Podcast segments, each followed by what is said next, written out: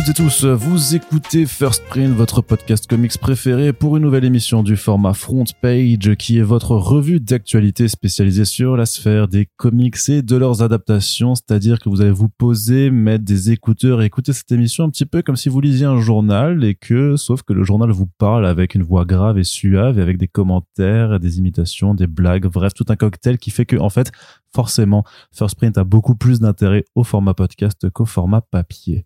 Corentin, tu es avec moi? Bah oui. Mais on pourrait écrire des dialogues, en fait, tu vois, au format papier. Oui, c'est vrai, on pourrait. Comment tu fais un podcast en papier? Je ne sais pas. Ça s'appelle une fiction. Oui. Tu écris des des gens qui se répondent. C'était pas mal. C'est une bonne tentative d'improvisation, mais c'est pas conclu encore. Je pense que tes formations du lundi soir n'ont pas encore porté leurs fruits, mais ce n'est pas grave. Corentin, ce n'est pas grave. On va euh, commencer tout de suite avec la partie comics, puisqu'on a quand même pas mal de choses euh, avec euh, des annonces qui nous viennent à la fois de la France et des États-Unis, surtout d'ailleurs des États-Unis, ce qui n'est pas on va dire euh, une coïncidence hein, puisque le, le, comics en tant que tel c'est une bande dessinée qui vient des États-Unis. Voilà. Ah, Donc je suis Arnaud Obvious aujourd'hui. Pourquoi on parle de label 619 alors? Hein? Pourquoi on parle du label 619 Ferme ta gueule parce qu'ils font de la BD trop cool, c'est tout. Parce que trop cool. Et parce que nous on est ouvert d'esprit. Voilà. Corentin, justement, puisque tu parlais du label 619, c'est une très très bonne occasion de rappeler qu'ils seront présents au festival Quai des Bulles pour l'édition 2022 qui se tiendra du 7 au 9 octobre à Saint-Malo.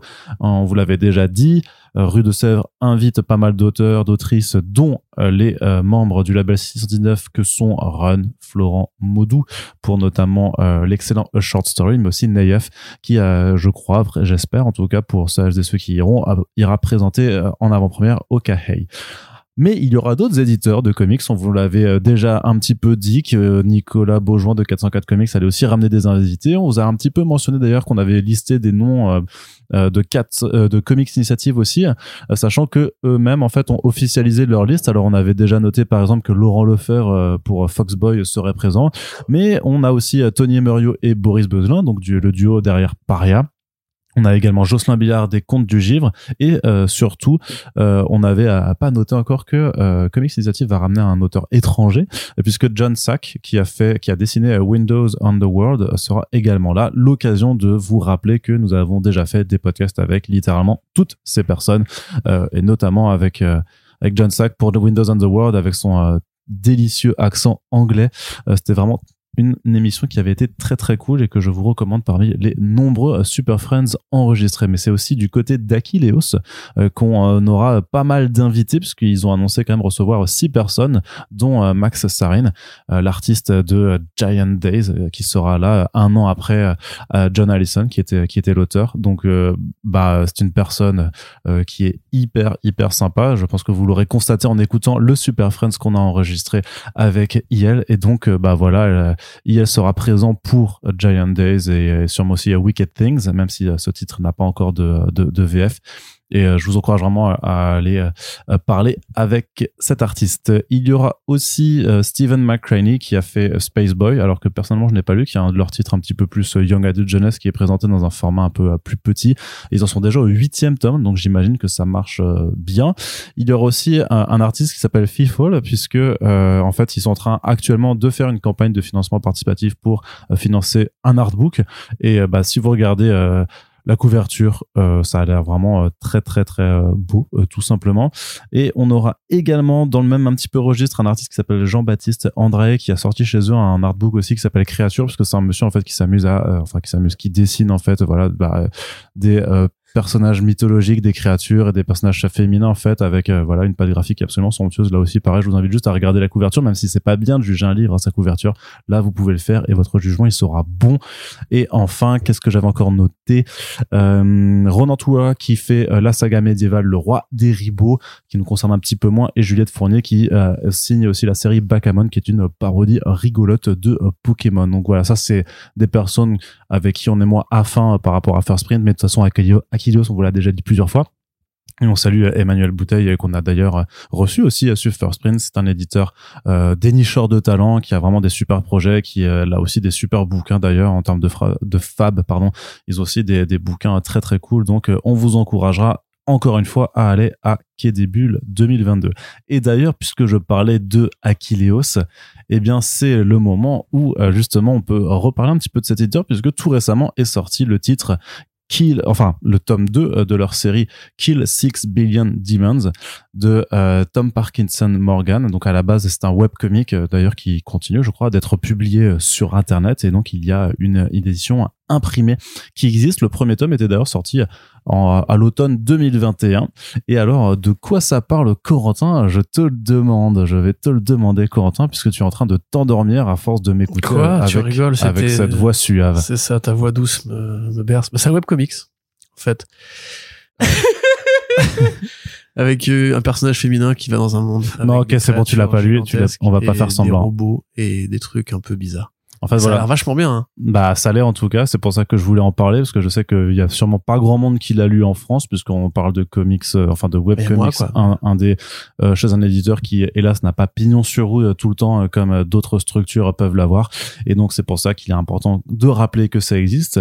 donc effectivement, c'est c'est une fille qui s'appelle Alison Worth euh, et qui s'apprête à faire du sexe avec euh, son copain pour la première fois. Sauf que au moment euh, de ce moment ô combien incroyable qu'elle s'apprête à vivre, en fait, ben il y a des chevaliers démons qui débarquent dans sa chambre, qui bah si, qui capturent son mec et qui après lui appliquent une, une sorte de, de saut maudit sur le front, puis elle se retrouve téléportée dans un autre univers où là en fait bah il y a moult démons, dragons, enfin créatures complètement hallucinées avec un, un imaginaire un bestiaire qui euh, emprunte beaucoup à, toute forme de, mythologie euh, orientaux en fait. C'est très très typé un peu euh, vers vers les mythes hindous et donc on lui dit grosso modo, parce que l'histoire est un peu plus complexe que ça, qu'elle va devoir justement tuer 6 milliards de démons, ou plutôt ça, ça en fait s'en prendre en fait aux sept divinités maléfiques qui régissent cet univers pour un petit peu que tout rentre dans l'ordre et c'est littéralement complètement fou euh, à la fois en termes de design enfin en termes de découpage en termes d'énergie aussi parce que vraiment la, la scène d'ouverture hein, je vous ai pas menti c'est vraiment comme ça quoi. Ça, ça commence avec une scène de cul puis ça part vraiment dans tous les sens euh, c'est très violent par moments c'est assez gore et tout ça.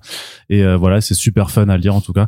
Donc voilà je vous le recommande. Corentin t'as pu jeter un œil au, planches sur sur le webcomics. Il y a des environnements qui sont très agréablement faits avec des civilisations colorées. Effectivement on voit les références mythologiques dont tu parle, mais j'ai pas été très loin, donc j'aurais du mal à vous formuler un avis là-dessus. On voit différentes créatures, un bestiaire un peu alien, euh, des langages qui sont créés aussi, il y a pas mal de... Alors, enfin, c'est créé d'ailleurs ou c'est juste des trucs euh, du sanskrit ou quelque chose comme ça? Je pense que c'est créé, je t'avoue, je ne sais pas. Et ouais, non, c'est plutôt agréable, effectivement, je connaissais pas du tout mais euh, il y a de ouais tu vois cette planche là par exemple avec les les cités rocheuses là qui sont plutôt jolies. Non mais je pense que ça pourrait plaire à bah si vous aimez par si vous avez aimé par exemple le dessin de euh, c'est très différent mais de Andrade sur Layla Star avec pareil ce côté un peu euh, mythologie hindoue. Là c'est un peu plus c'est un peu plus épais au niveau du coup de crayon au niveau des contours mais pour un webcomic je trouve ça assez euh, assez agréable à lire. Mm, mm, mm. non c'est hyper travaillant. C'est pas du tout euh, ce, qu'on peut s'imaginer parfois avec des a priori sur justement de la publication qui serait publiée sur le web. Mais on vous rappelle on vous rappelle Scurry c'est un webcomic hein? Scurry c'est un webcomic tout à fait. Et j'allais dire que de toute façon même le premier titre de Daniel Warren Johnson euh, Space Mullet c'était c'était du webcomics. Et d'ailleurs c'était aussi publié chez Aquileos quand on vous dit que c'est un éditeur dénicheur de talent on vous rappelle que voilà des Daniel Warren Johnson d'Eric Remender euh, zut, Tony, Tony Moore aussi avec Fira, justement en fait du, du, Greg Rucka en fait sont passés d'abord d'abord chez Aquilos avant que les autres éditeurs euh, se disent hey mais ça a l'air pas mal mais tout ça. mais moi j'ai un plus gros carnet de chèques. Allez hop à moi les droits d'édition Corentin, on va te donner la parole puisque ah. voilà, c'était une, une, toute petite partie euh, consacrée à la VF euh, puisque ça, sans raison. Ben, c'est parce qu'il y a eu beaucoup de choses du côté de la VO et que ben on n'a pas non plus 5 heures devant nous pour faire ce podcast, figure-toi. donc on va aller du côté des États-Unis. Et qu'est-ce qu'il y a là-bas? Eh bien, là-bas, chez Boom Studios, on a envie de faire un peu comme avec Billionaire Island, c'est-à-dire d'aller dire aux riches d'aller se faire foutre avec le titre Know Your Station. Oui, enfin c'est pas tout à fait. Euh... Après, on pourrait effectivement dire qu'il y a une sorte maintenant de courant artistique euh, plus ou moins d'anticipation, parce que Billionaire Island c'est quand même plutôt une sorte de documentaire euh, à peine à peine voilé sur la réalité. C'est vrai en fait. Bah, alors disons que c'est peut-être un peu fomenté par les 1% pour échapper au réchauffement climatique. C'est peut-être un peu plus du côté de Renato Jones qu'il fallait regarder alors? Bah c'est compliqué à dire. En fait, on n'a pas encore eu de planche. Bon, déjà ce qu'il faut dire, c'est que c'est la scénariste Sarah Gailey dont on avait parlé dans Baki Shoes, puisque c'est elle qui a écrit aussi It's the Rich ah, espèce de get out, euh, de get out des riches entre qui déjà, oui, qui était déjà un truc assez euh, anti anti riche. Oui, bah qui les présentait comme des cannibales, euh, mm. effectivement, qui avaient une relation très particulière avec leur personnel. On va on va laisser ça là-dessus parce que c'est une série aussi à twist, donc allez la lire et la découvrir. Retrouver le podcast qu'on avait fait à l'époque, qui effectivement là s'intéresse plutôt à l'idée d'un monde de science-fiction où la Terre n'existe plus vraiment, balayée par le réchauffement climatique et où les les 1%, toujours les mêmes ont créé des colonies spatiales euh, à la fois pour survivre déjà, mais aussi pour se protéger de la vindicte populaire et des révoltes ouais, prolétariennes. Billionaire Island, mais dans l'espace. Et ça a l'air quand même plus sombre, parce que Billionaire mmh. Island, il y a une notion satirique, colorée, de même que Renato Jones, c'est un côté film de genre euh, mélangé avec des codes de super-héros, Punisher et tout, qui fait que c'est pas c'est pas vraiment une, critique. Là, a priori, c'est peut-être plus de la science-fiction d'anticipation normale en fait, mais avec effectivement ce propos très anti-riche, puisque on va suivre euh, un personnage qui s'appelle Elise, qui est sur les traces d'un ou d'une criminelle qui massacre euh, les différents grands patrons industriels, les différents 1%, ceux qui centralisent le pouvoir économique et, politique, et qui les tue de manière très euh, très graphique et très imaginative. Donc il y a un côté un peu il y a un côté aussi un peu film de genre du coup mécaniquement par rapport à ça. Elle dit voilà ce qui va être drôle ça va être d'imaginer les pires morts possibles pour ces enfoirés. Euh, bah, le communiqué de presse effectivement ne cache pas le, le, la revendication gauchiste qui va mm. avec ça. Bah là je vois très bien pour la CNVF de faire vraiment le croisement de Renato Jones et Billionaire Island. Oui, les fameux oui, il faut absolument citer des noms propres. Euh. Mais Renato Jones ça a pas très bien marché hein. Mais Billionaire, Island non plus. c'est pour ça, c'est pour ça que je le dis. On aime bien la richesse en France. Voilà, c'est le croisement entre ces deux titres que vous n'avez jamais lus parce que vous n'êtes pas curieux. Ouais, vous aviez envie de les lire, vous savez que c'était cool de les lire, vous l'avez pas fait. Alors maintenant vous pouvez encore croire que c'est cool de lire New York Station et pas le lire ensuite. Mm. Mais ouais, non, non, ça a l'air sympa. C'est euh, Liana Kangas euh, au dessin. Je sais pas qui c'est. Euh, bah, c'est c'est une artiste qui est, je dirais pas qu'elle a paru récemment, mais elle a pas encore eu d'énormes succès euh, populaires. Elle était dans la vague, tu sais, des euh, des comics qui ont été préparés par Mark Doyle depuis son arrivée euh, chez IDW Publishing pour la série mais qui sont pas encore sortis hein, donc euh. voilà donc ce qui s'écrit enfin ça se lit True Cult mais c'est en fait c'est T R V E K V L T E oui euh, VLT, tout, tout court d'ailleurs, qui était le truc euh, avec le fast-food, euh, qui en fait est un culte d'adorateur du diable. Oui, oui, oui je m'en rappelle. Oui. Chelou. Donc euh, voilà, ça, ça a l'air sympa. Les visuels qu'on voit ont l'air effectivement assez cool. on a de la variante par Becca Carey et par Jen Woodall. Donc il y a un côté aussi projet très féminin. Euh, héroïne, euh, oh. artiste. Et c'est pas une critique. Euh, c'est. je dis pas que l'intrigue sera féminine. Je dis. Ouais, mais il y en a marre des femmes dans les comics. Hein, c'est bon. Hein. Bah, c'est lui qui l'a dit. Vous avez vu. Hein. Là, c'était pas de l'ironie. Il déteste vraiment les femmes. Arnaud. Bah complètement. Donc, si vous saviez. Donc. Donc, tout ça pour dire que ça a l'air bien et qu'on aime bien les comics où les riches meurent et dans la vraie vie aussi. Oui. Moi, j'aime bien. la réussite. Moi, j'aime bien. Oui, tout à fait. je, je, déteste la réussite. Complètement gauchiste, c'est incroyable. Exception française, de toujours être jaloux de ceux qui réussissent en partant de rien, comme Elon Musk et ses mines de diamants. Mais d'ailleurs, c'est vrai que c'est bien que tu le dises. Il y a aussi peut-être un côté anticipation par rapport à la vraie trouille de voir euh, Amazon et, enfin, Amazon, Jeff Bezos et Elon Musk euh, se lancer dans une sorte de, de concours de bits à la course à l'espace. Bah, ils envoient euh, déjà des euh, reproductions de leurs bits, littéralement. Oui, c'est avec leur fusée. Mais donc, ce euh, sera, encore plus graphique le prochain coup, il mettra les poils et tout. Enfin, ça va être très bien. Non, parce que c'est pas aérodynamique. Je pense qu'ils se rasent la bite aussi, du coup. Parce que je pense qu'ils se disent, je vais plus vite et plus loin. Il faut une bite, une bite aérodynamique. Bah, pour marcher, ouais, quand tu cours. Si t'as des poils, si t'as moins de poils, t'as moins de friction et du coup, paf, tu vas plus vite. complètement ce que tu dis. À moins qu'ils courent à poil, dans ce cas-là, oui, mais sinon. C'est un gros riche, donc je pense qu'il le fait. Je pense qu'il le fait. Je pense qu'ils se font des courses à poil sur leur ranch privé, je sais pas quoi scène affreuse en tête. Bon, du coup, tuer les riches et lisez les bons comics. Dans Billionaire Island, ils font ça.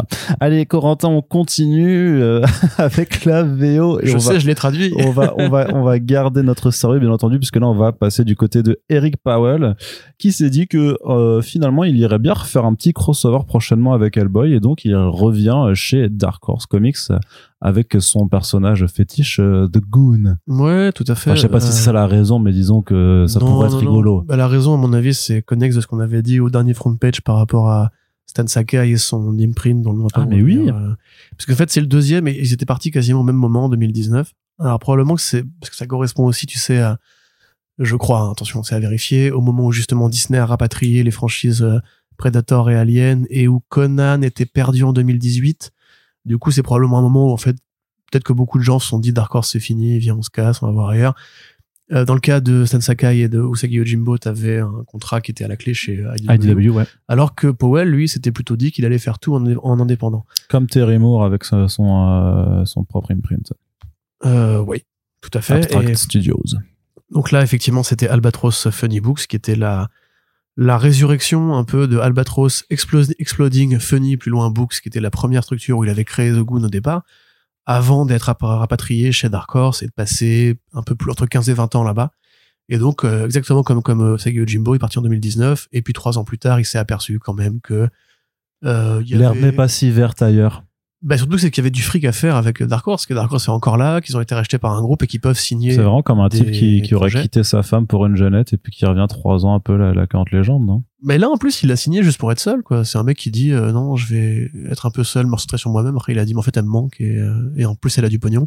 Du coup, en fait il a, il a divorcé parce qu'il pouvait plus être en couple. Il s'est dit qu'en fait c'était quand même pas mal de. Ouais, bien, tu vois, voilà, c'est ça. C'est une belle leçon pour toi qui nous écoute peut-être et qui pense au divorce, je sais pas. Voilà, quitte pas ta meuf. Euh, les allégories d'Arnaud, j'essaie de me connecter, hein, mais euh, donc tout ça pour dire qu'effectivement il y retourne. Euh, il en profite pour annoncer un prochain roman graphique avec Harold Schechter, avec qui, il a, ouais, il a fait Edgain, voilà. C'est ça, tout à fait très bon roman graphique et qui renouvelait d'ailleurs pas mal le, style de Powell, puisque The Goon c'est quand même très, c'est un peu, ça c'est comment dirais-je, c'est très statique, ce goût. L'intrigue évolue, mais le style, l'humour et mm. compagnie reste le même depuis 15 ans. D'ailleurs, Edgain a gagné un prix récemment aux États-Unis, mais par euh, genre la National Publication Alliance, un truc comme ça, qui normalement récompense surtout. Enfin, c'est la première fois genre qu'une bande dessinée est récompensée par, par un de leurs prix. Donc, euh, GG.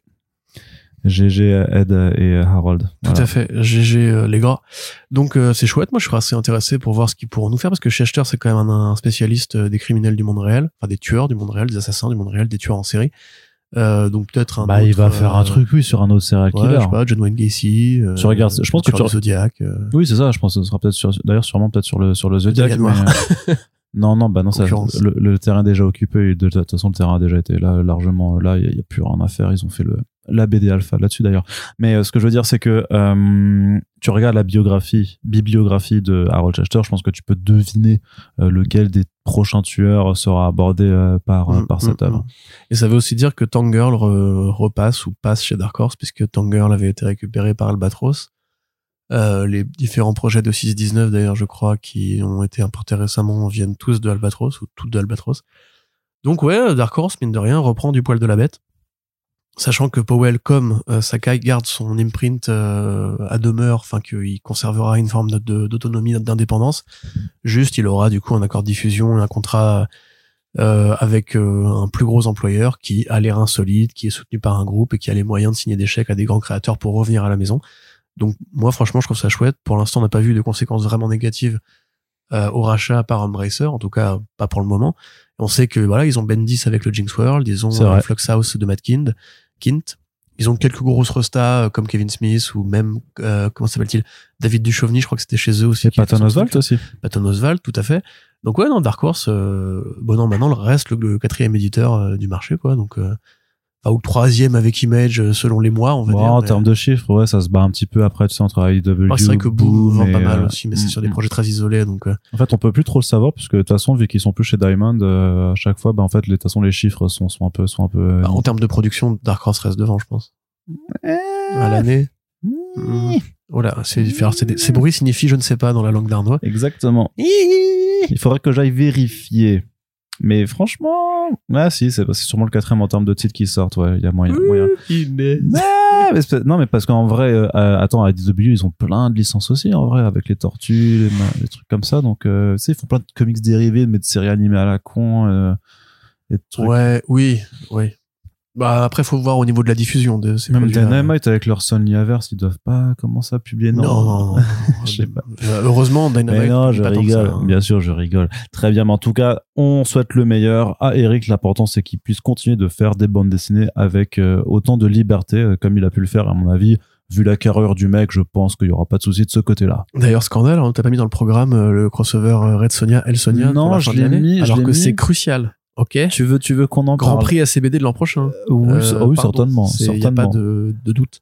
En fait. Ah, oui, d'accord, très bien. Nouveau Monsters, c'est sûr. Eh bien, d'accord. Alors, pas lu, mais je le sens. Alors, Sonia Verse, donc euh, le multivers des Red Sonia. ah non, c'était une vanne, hein, continue. Pas forcément... Ah bah maintenant on va en parler. On est parti. on va en parler.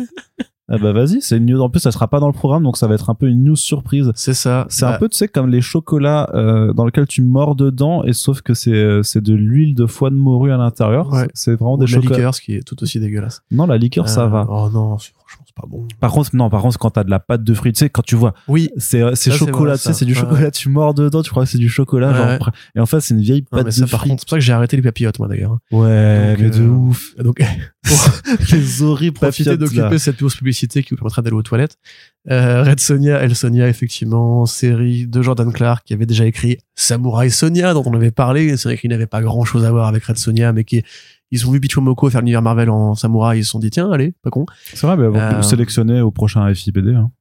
De quoi? Bah Samurai, Samurai Sonia. bien sûr. Mais non, mm. mais c'est c'est évident. c'est prix Hugo. Alors, alors, que c'est pas de la science-fiction en plus, tu vois, donc euh, très fort quand même. Et, et euh, Mariana Puglia, qui a fait des petits projets comme Moonmade Three Keys, sur un crossover à travers les multivers des Red Sonia, entre la Red Sonia qui est la reine des enfers et qui se balade en tenue légère, euh, Elle Sonia, hein. et Red Sonia, la Red Sonia normale qui se balade aussi en tenue légère, comme ça on aura deux fois plus de cosplay sur les couvertures Merci Dynamite pour ce grand service que tu rends à l'art séquentiel au quotidien. Moi, j'aime bien les couvertures cosplay de Red Sonia. Tu sais que j'aimais plus dans les articles. Hein. Je ah plus ça. Enfin, si, ah, quand, ça, quand, ça fait artiste et quand ça fait pas euh, vendre du cul à des adolescents. Parce que très honnêtement, euh, dans les commentaires de ces trucs-là. Mais t'as été adolescent quand même. Corentin. bon bah donc on t'a vendu du cul aussi et voilà, il faut il faut vivre avec son époque. Non, après c'est vrai mais Pourquoi est-ce que toi t'aurais eu le droit d'avoir du cul et les adolescents d'aujourd'hui n'y auraient pas droit Je les variantes cosplay de Dynamite quand ils le feront aussi pour les personnages masculins. Mais ça, ça Ce qui n'arrive jamais. Ouais, mais ça, n'arrive jamais. Même s'ils le faisaient, tu sais, même s'ils le faisaient, c'est très bien qu'ils leur feraient pas prendre les mêmes poses. Tu sais, il y avait eu ces dessinateurs ou dessinatrices qui avaient fait un moment euh, une série de, de euh, je sais plus c'était des posters ou des dessins où ils faisaient en sorte que les personnages masculins de, des Avengers prennent les mêmes poses que Black Widow sur les posters euh, de, de MCU.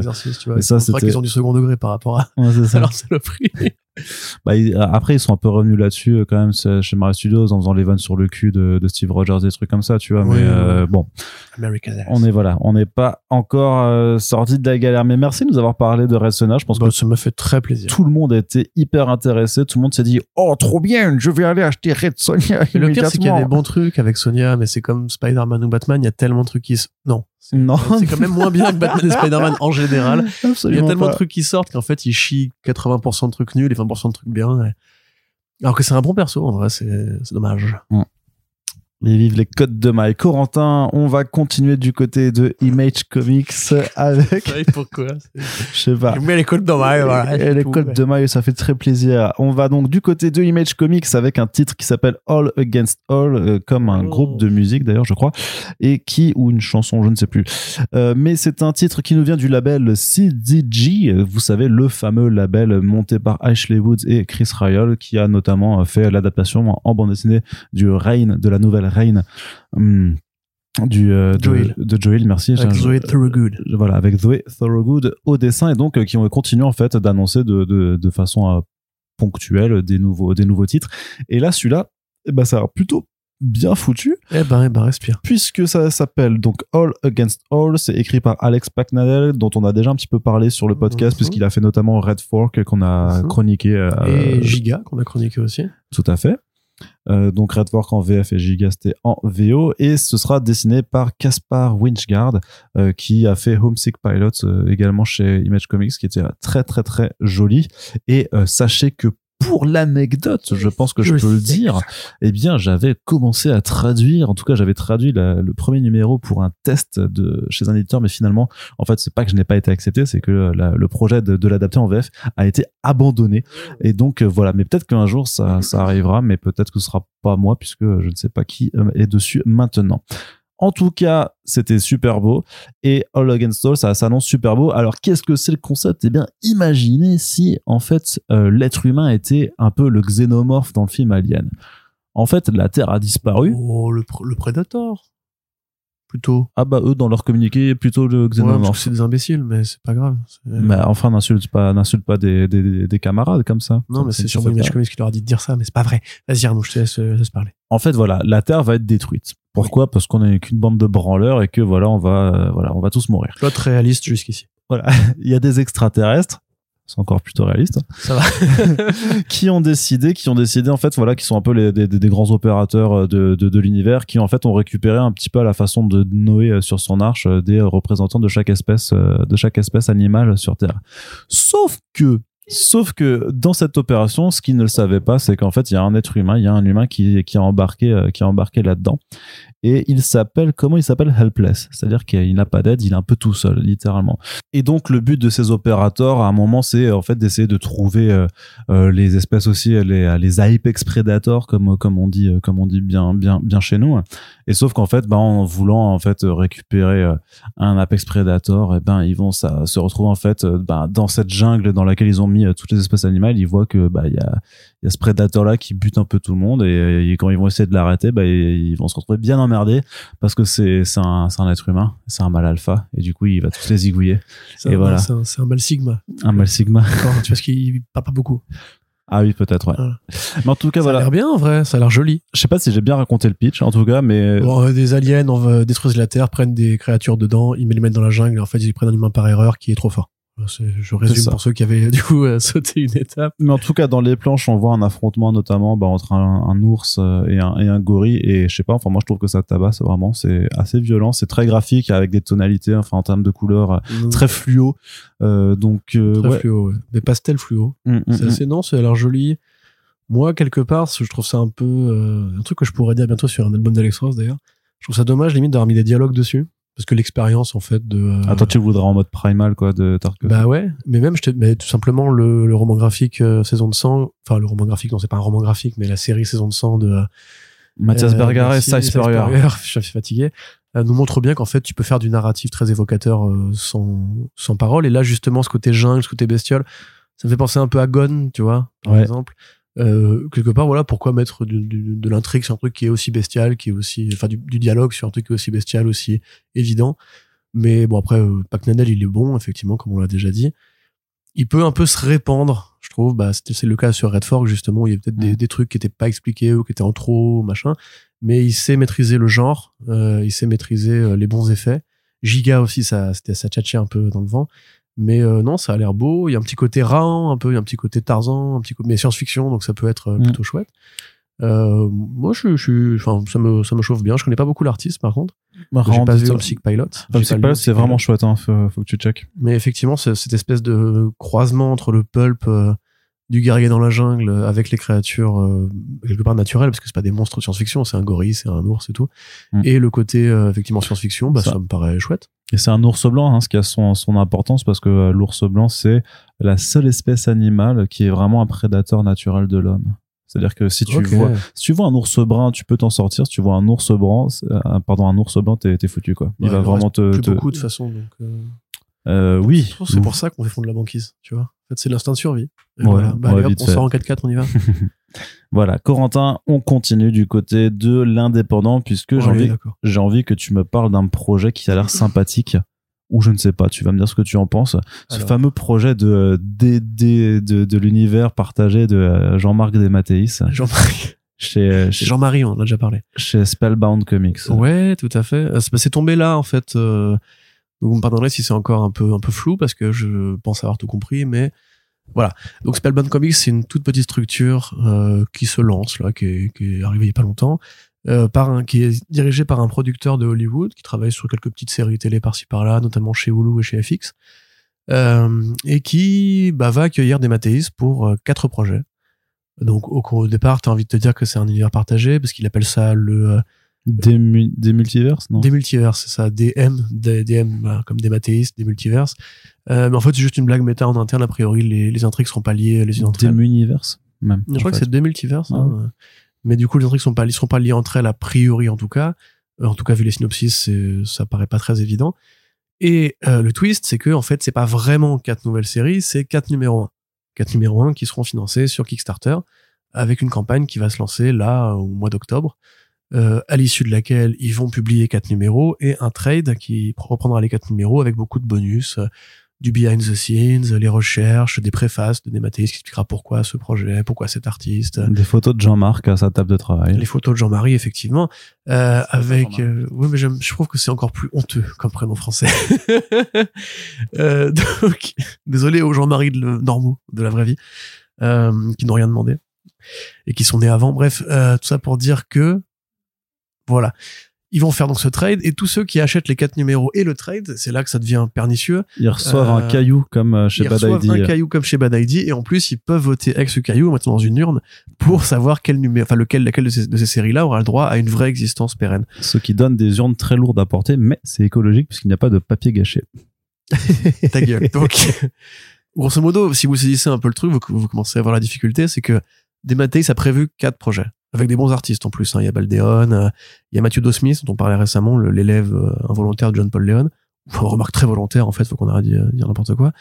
Euh, voilà, donc une série qui sera euh, Anyman, une série de super-héros avec un twist, on sait pas lequel, on sait pas quelle va être l'approche, mais Anyman, voilà. vu le nom, on pourrait imaginer que c'est un personnage de super-héros qui passe à travers les corps de différentes identités, par exemple, tu vois parce qu'on voit sur la, couverture qu'il y, en a plein de Anyman qui ont des gueules différentes. Donc, moi, je pensais à ça.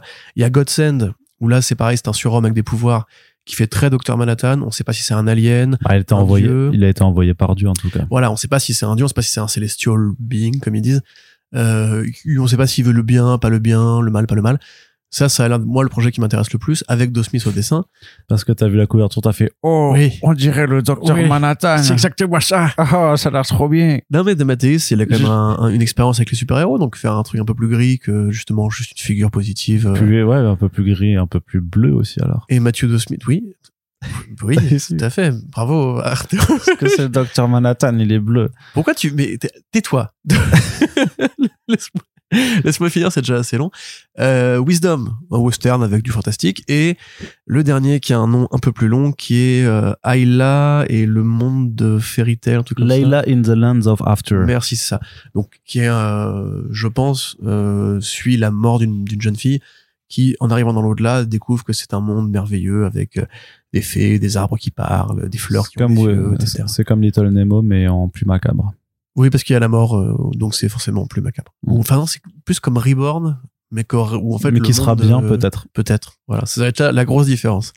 donc, euh, pour résumer, effectivement, donc ces quatre projets-là qui ont l'air intéressants. Hein, donc, si on se résume, c'est Baldeon sur Anyman, c'est Do Smith sur Godsend, c'est Sean McManus de Sandman sur Layla. Bon, mm. il a pris un petit coup de vieux, je crois, son coup de crayon maintenant, mais et c'est Tom Mandrake, pareil, un, un, grand dessinateur de l'industrie sur Wisdom. Mais donc le, le problème, c'est que déjà euh, l'éditeur dit qu'en fait il n'aura pas les moyens de soutenir euh, quatre séries en même temps et même sur le long terme c'est pas sûr non plus qu'il va falloir faire un crowdfunding pour juste quatre numéro 1 donc évidemment si vous êtes enfin si vous baquez juste pour Godsend par exemple et que c'est pas Godsend qui est mis en production ensuite parce que les gens ont préféré voter pour Anyman bah du coup vous l'avez dans l'os et ensuite, c'est pas non plus sûr à terme que euh, Spellbound après la première série aura encore les reins solides pour assurer la deuxième et compagnie et compagnie. Donc c'est toujours le côté frustrant des Round Robin, des Steel Cage, de Hey Comics. Ces opérations de vote, moi je les trouve un peu euh, un peu perverses parce que forcément du coup si s'il y a quatre choix, ça veut dire qu'il y en a trois qui sont mauvais puisqu'il n'y en aura qu'un seul qui sera validé à la fin et qu'il faudra attendre peut-être deux ans pour avoir la série que tu as vraiment backé au départ. Mmh, mmh. Donc bon, moi ce que j'aime bien c'est la le communiqué justement donc de l'éditeur euh, dont je vais vous retrouver le nom tout de suite, tout de suite, tout de suite. Euh, l'éditeur qui s'appelle, qui s'appelle, qui s'appelle David Baldi. David Baldi, qui donc est le fondateur de Spellbound Comics, où il te fait vraiment un, plan assez long, où il te dit, alors, voilà comment ça marche Kickstarter, ils prennent 10%, après, euh, les coûts d'impression, c'est ça, en plus, comme on va pas produire en masse, ça va coûter de temps, euh, pareil, les délais d'impression, on va vous dire que c'est, printemps 2023, mais on n'est pas sûr du tout. Le mec vraiment explique super bien euh, point par point comment ça marche un crowdfunding euh, de comics pour faire aucune fausse promesse, pour pas non plus tomber dans le It's Amazing, euh, va révolutionner les comics de super-héros et tout. Mm, mm, euh, il est mm. vraiment très honnête, très ouvert, ça fait assez plaisir pour le coup, donc on peut lui faire confiance, on peut considérer que c'est pas une arnaque, c'est pas un truc où le gars te dit que t'inquiète pas, tout va arriver dans 10 ans, il te dit lui-même j'en sais rien, et il est très possible qu'effectivement on n'ait pas les moyens ensuite si le, le crowdfunding ne marche pas. Ça va presque se demander, mais du coup avec autant d'inconnus, pourquoi tu te lances? Bah, Parce que je pense qu'il a envie de tenter l'aventure et des Mathéis aussi, quoi. Parce que ça peut être excitant aussi le, coup de l'opération vote Rand Robin, ça a très bien marché et ça a permis que des séries qui avaient perdu en fait soient ensuite mises en production quand DC avait, Bah, pour Blue, pour Blue Beetle, par exemple, ils avaient besoin d'un truc à caler avec Blue Beetle, ils ont récupéré l'une des séries de Ron Robin. Euh, les projets dans l'ensemble, moi, je trouve, ont l'air plutôt intéressants. À part vraiment euh, le Layla in the Land of After, que je trouve que c'est un peu une inconnue. Enfin, je, Desmatéis, il a déjà fait de la fantasy euh, avec des personnages féminins en plus, enfin de la fantasy du conte pour enfants, je veux dire, ou de la fantasy pour pour enfants. Euh, ça peut être sympa, mais très clairement, à mon sens, limite, il y a des projets qu'il aurait pu emmener chez Aftershock ou chez Image. Euh, donc voilà, faut voir comment ça se présente. Est-ce que c'est ça le projet? Est-ce que c'est pas d'attirer l'attention la... Non, parce que c'est quand même dans une structure. Bah, tu pourrais dire, tu sais, qu'il attire l'attention avec le Kickstarter et qu'après, en fait, il y a un autre éditeur qui arrive pour l'aider à coéditer le truc. Oh, je pense pas. Moi, je pense pas non plus au final quand je le dis comme ça. Quand, quand, ils en parlent, ils disent vraiment que c'est un esprit startup aussi euh, chez Spellbound qui fait que c'est ils, vont tout centraliser et tout essayer de faire avec leurs petits bras quoi.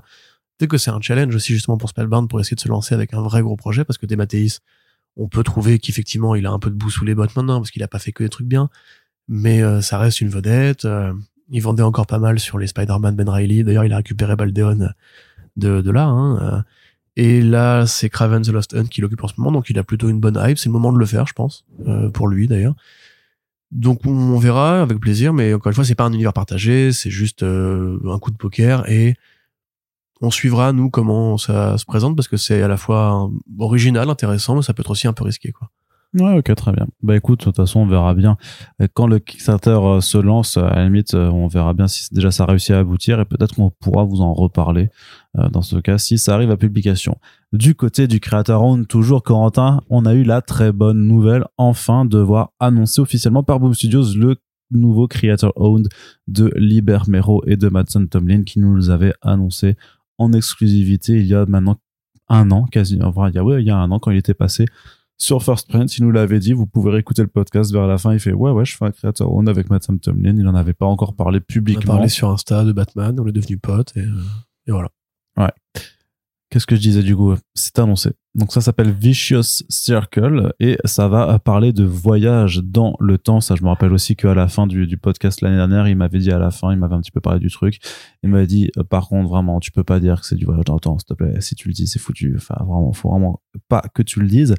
Et donc, euh, a priori, quand on voit les planches aussi, on peut voir qu'il va essayer un petit peu de varier son style, justement, avec euh, un style différent pour chaque époque qui sera traversée, puisque là, en fait, le concept, c'est qu'il y a certaines personnes qui sont affublées d'une malédiction. Euh, c'est-à-dire que dès qu'ils tuent... Est-ce que je peux juste reprendre ta formulation, que je trouve génial euh, Oui. L'histoire va s'intéresser à deux hommes affligés d'une terrible malédiction. À chaque fois qu'ils tuent quelqu'un, ils se retrouvent déplacés dans le temps et l'espace. Oh mais quelle horreur, merde, moi qui voulais tuer quelqu'un justement ce matin. c'est génial, juste le mec il a, il a qu'à arrêter de tuer quelqu'un, comme ça il bouge plus quoi. Oui, mais sauf que le problème c'est que je trouve le synopsis génial pour le coup. C'est tellement absurde. Sauf que du coup, l'une de ces deux personnes, c'est un tueur professionnel. Oui, mais dès qu'il change d'époque, ses employeurs sont plus là, tu vois. Bah oui, mais il va essayer de retrouver en plus bah, une autre personne qui, elle aussi, euh, est ah. capable de voyager. De... Et c'est la personne d'ailleurs qui est responsable de, de, son affliction. Ça sent le looper un peu tout ça. Ça sent, bah, ça sent surtout, ouais, c'est ça, c'est que le, la personne inconnue en fait, euh, elle euh, a réussi à, à, faire en sorte que donc que le personnage principal, donc Sean Thacker, donc cet assassin expérimenté et professionnel, euh, voilà, elle, a, elle, a, elle lui a afflué d'une malédiction et donc forcément lui il va essayer de euh, de retrouver celui qui lui a fait ça. Effectivement, le problème c'est que cette course poursuite va être compliquée puisque eh bien, dès qu'il dès qu'il va tuer quelqu'un, et j'imagine parfois peut-être de façon involontaire, il va, il va se retrouver déplacé effectivement dans le temps et l'espace. Mhm. Donc, euh, bah, avant le scénario, ce que ça peut donner, ça peut vraiment être très marrant et ça va être l'occasion d'aller justement dans plein d'époques différentes. Et on le voit avec les premières planches de Libermero que euh, bah ça, ça va y avoir vraiment du euh, des styles différents. Et, il passe même par des scènes de comics. Mm. Et parce qu'on voit effectivement, comme tu le dis, il y a plein de styles différents. Il y a des styles qui sont des hommages en fait à d'autres truc. si vous allez voir la preview, enfin les, pas la preview mais les premières planches, vous voyez qu'il passe dans une scène du Rocketeer. Où en fait l'homme mystérieux met une patate au héros euh, qui prend en photo, enfin au personnage qui prend en photo Betty Page. C'est que là cette posture là euh, dessinée par par Dave Stevens. Mhm. ouais c'est ça Dave Stevens. Et après en bas justement il y a une sorte de scène à la Mignola où vraiment il reprend explicitement le style Mignola. Ouais, bien sûr. ça doit être du ça doit être du comment ça s'appelle? Ah, euh, euh, Edward Gray. Ça doit être du Edward Gray, cette scène-là. Donc ouais, effectivement, même il y a un truc un peu à la grande pas à côté. Euh. peut-être que c'est le côté... Euh, c'est le côté métafictionnel qui sera la vraie surprise de la chose plutôt que le voyage dans le temps, en fait. Grave, ouais. Mais ce serait super cool, effectivement, parce que quand on voit l'utilisation des couleurs ou des aplats parce qu'il y a toujours un mm. effet de texture dans les planches de Bermero qui fait que, comme tu dis, c'est super réaliste. Là, ça a pas du tout l'air d'être le cas. Euh, même justement l'espèce de petit passage cyberpunk où il fait de la colo vraiment euh, très pop, très néon. Franchement, je trouve ça super beau, quoi. Et puis, ça a l'air d'être le renouvellement qu'on attendait un peu pour Bermero, qui fait plus grand chose à part des covers depuis Mais parce qu'il est là-dessus, en fait. Ouais, ouais, ouais. Parce qu'il est là-dessus. Et donc, ouais, enfin, franchement, moi, je suis super chaud. Enfin, ce, son Bermero, Bermero de base, même s'il gardait son style d'avant, ça m'allait aussi. Hein. Ça reste un génie euh, du coup de crayon, du coup de pinceau. Mais là, effectivement, le projet, quoi que je trouve un peu farfelu, le côté course-poursuite à travers le temps, le côté mariage, enfin, euh, essai avec différentes époques, le côté dinosaure sur la couverture. Euh, ouais, il y a un dinosaure aussi. Voilà, enfin, tu vois, moi, tu, maintenant, tu mets un dinosaure, même, que même si c'est une BD pourrie, j'y vais. Hein, mm. Et voilà, si vous voulez me plaire, mettez les dinosaures dans vos BD.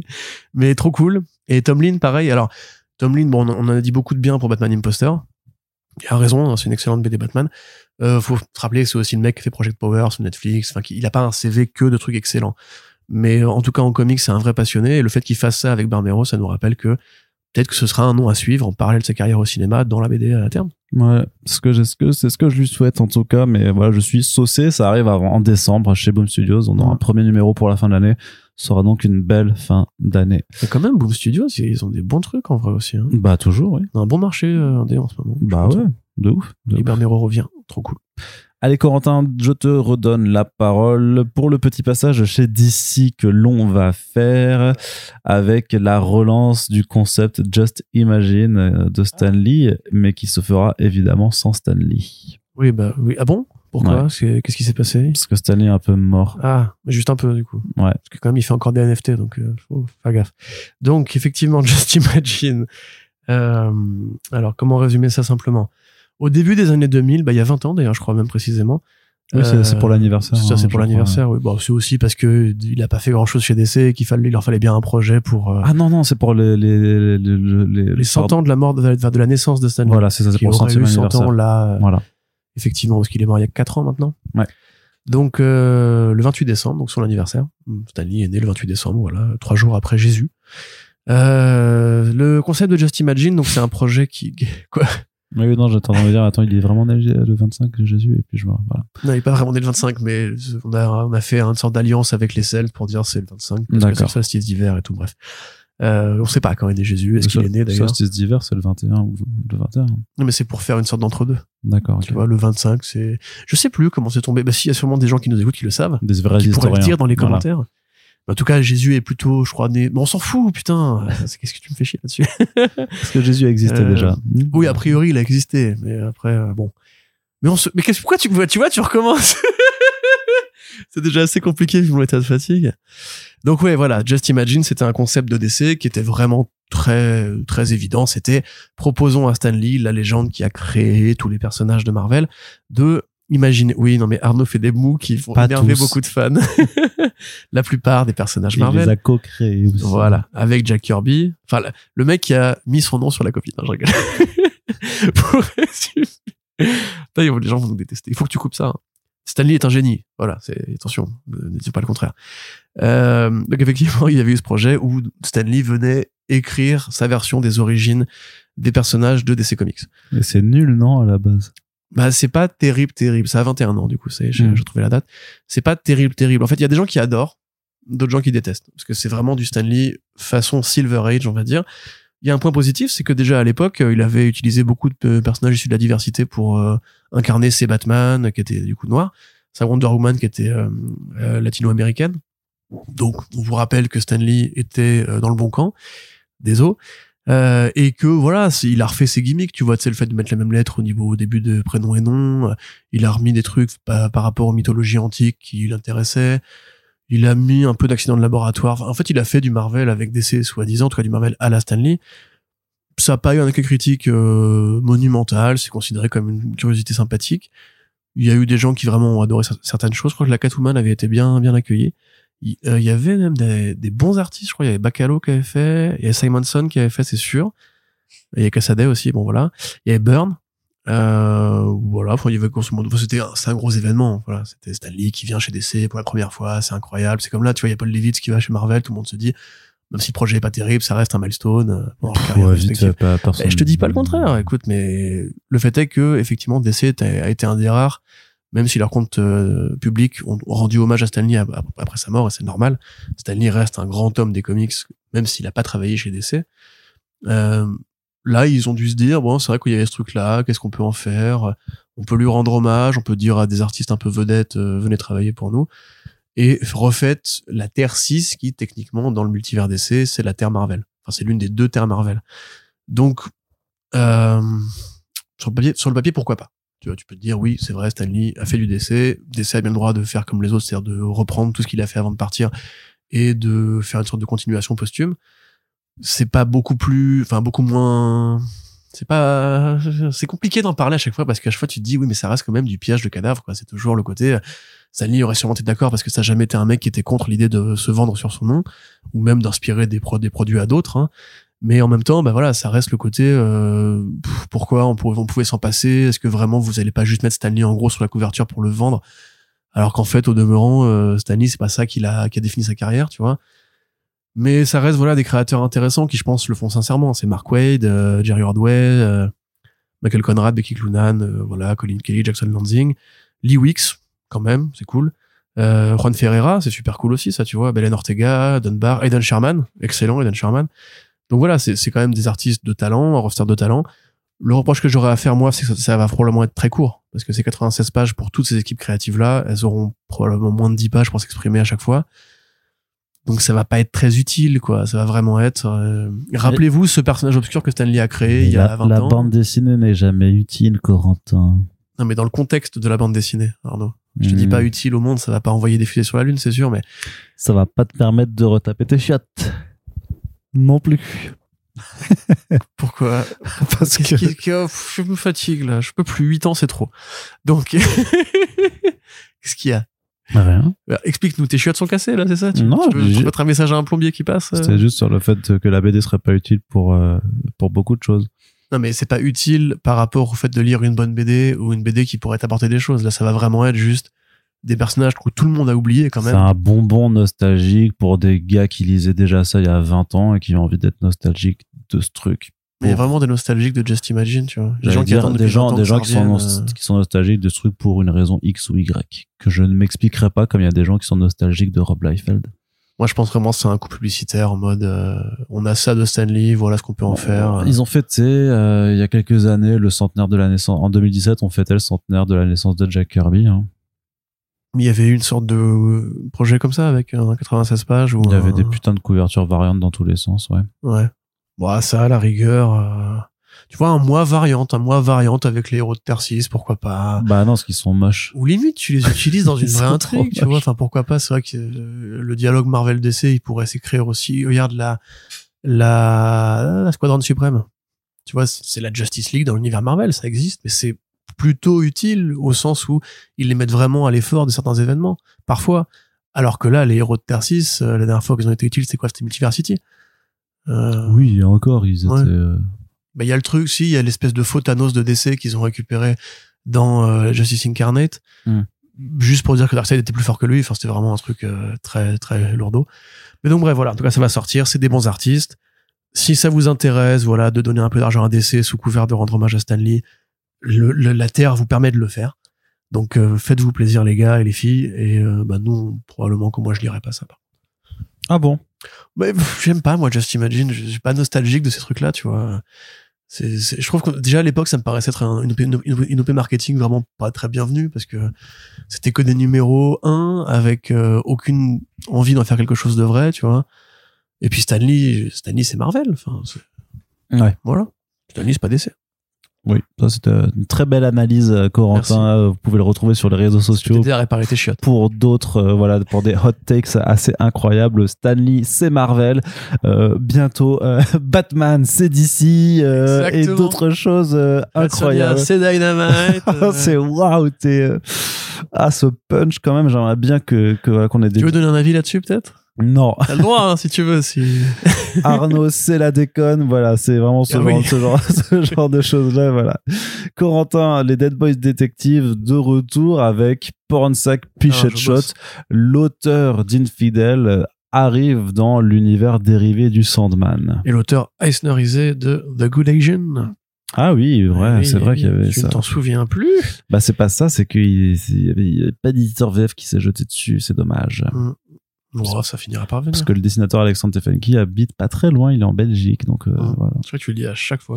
Je le dis parce que je le sais. Alexandre, si tu nous écoutes, euh, les frites et tout ça. Et effectivement, donc c'est Pansac Pitch Shot qui va euh, relancer les Dead Boys. Ça fait quelques années quand même qu'on n'a pas eu de Dead Boy Detective la dernière fois. On avait eu un truc chez Vertigo encore là. Mark Buckingham en 2014 effectivement. on me l'a fait pas moi, attends. Je me souviens très bien. bah non, on était déjà sur DC Planet. Euh. C'est vrai, c'est vrai. Et à l'époque, c'était déjà un très bon volume qui a priori va servir de matériau de référence. C'était qui euh, Mark Buckingham, c'est ce que je viens de dire. Alors, au scénario au dessin. d'accord. Bah, c'est le grand pote Neil Gaiman, c'est avec qui il fait la Mister Miracle. Euh, mais, euh, je raconte? Miracle Man, voilà, Marvel Man, Miracle Man, euh, qui est un grand de Vertigo, qui a fait un peu de Sandman aussi. Enfin, un petit truc qui s'appelle Fable aussi, je crois. Ouais, ouais, ouais, tout à fait. Un grand Vertigo, donc effectivement. Là, euh, c'est Jeff Stockley.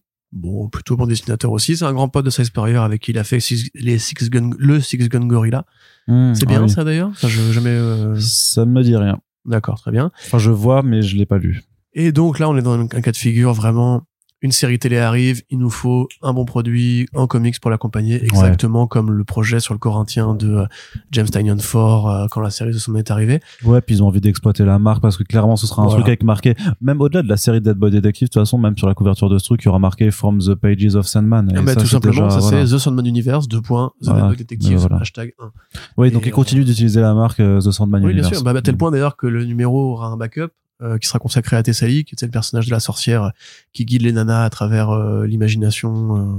Enfin, je vais pas spoiler ce qui se passe dans cet arc-là, mais bref. Bon, pour ceux qui ont lu l'arc Game of You de Sandman, vous voyez de qui je parle, la sorcière avec des lunettes. Okay. Qui aime pas trop les oiseaux. donc là, pareil, qui fait son retour. Il avait déjà eu droit à une mini-série, ou peut-être juste un one-shot de Sandman Presence.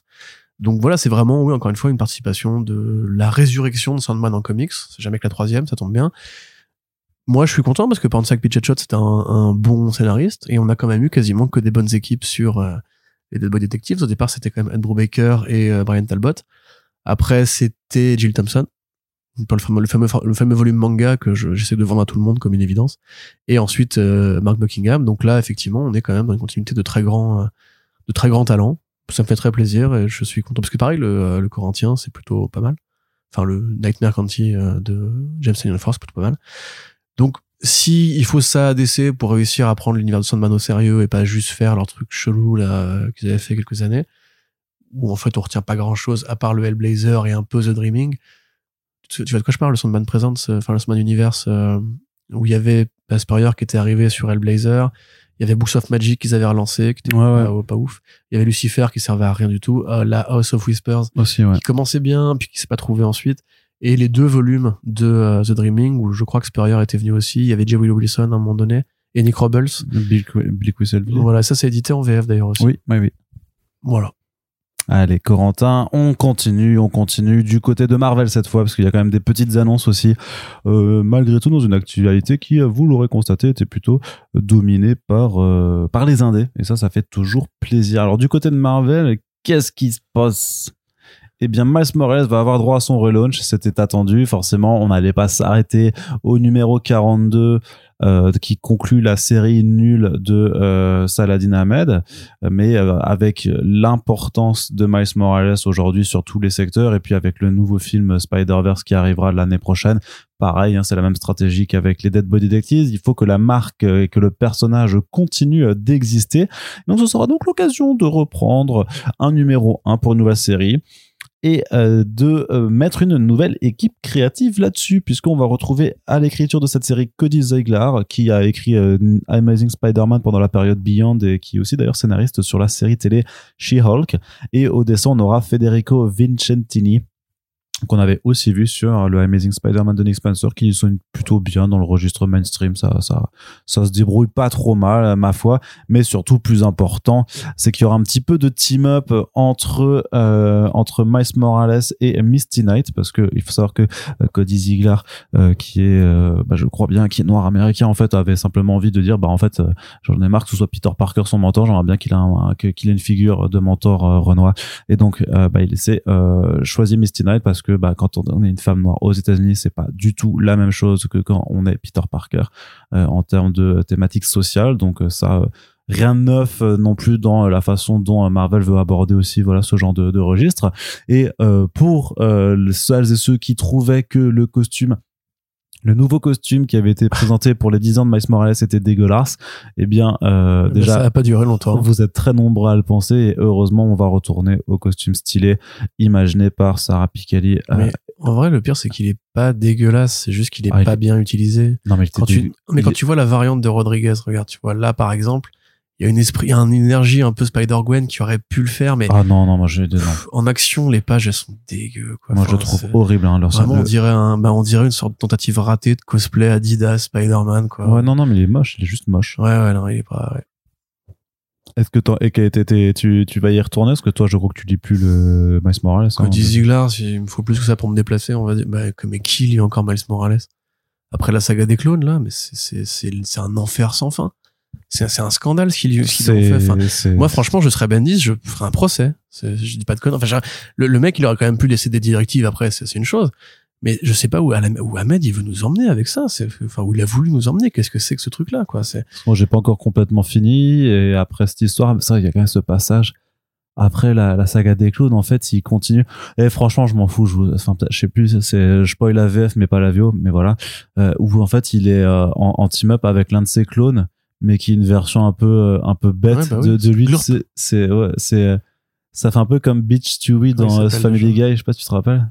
De quand quand il... pas vu Family Guy. En fait dans Family Guy t'as un épisode qui est incroyable où euh, où où Stewie crée un clone de lui euh, pour l'aider en fait à faire des, des, des, tâches et tout ça. Sauf que c'est un clone un peu un peu con en fait tu vois. Donc il lui dit juste euh, ouais il faut juste que tu fasses ça juste genre juste que tu bailles ça. Sauf qu'en fait il, a tellement un petit peu arriéré. En plus il commence à, à se décomposer qu'en fait il devient de plus en plus bête et il fait il fait il fait que que, que des conneries. Ah, et, euh, et voilà. Pas vu cet épisode et t'as Brian qui est aussi euh, en fait et, euh, le truc c'est que Brian du Brian c'est le chien qui est jaloux il veut aussi son propre clone et en fait leur clone il les appelle Bitch quelque chose donc c'est Bitch Brian et Bitch Chewie et, et c'est oh, c'est affreux mais c'est trop marrant.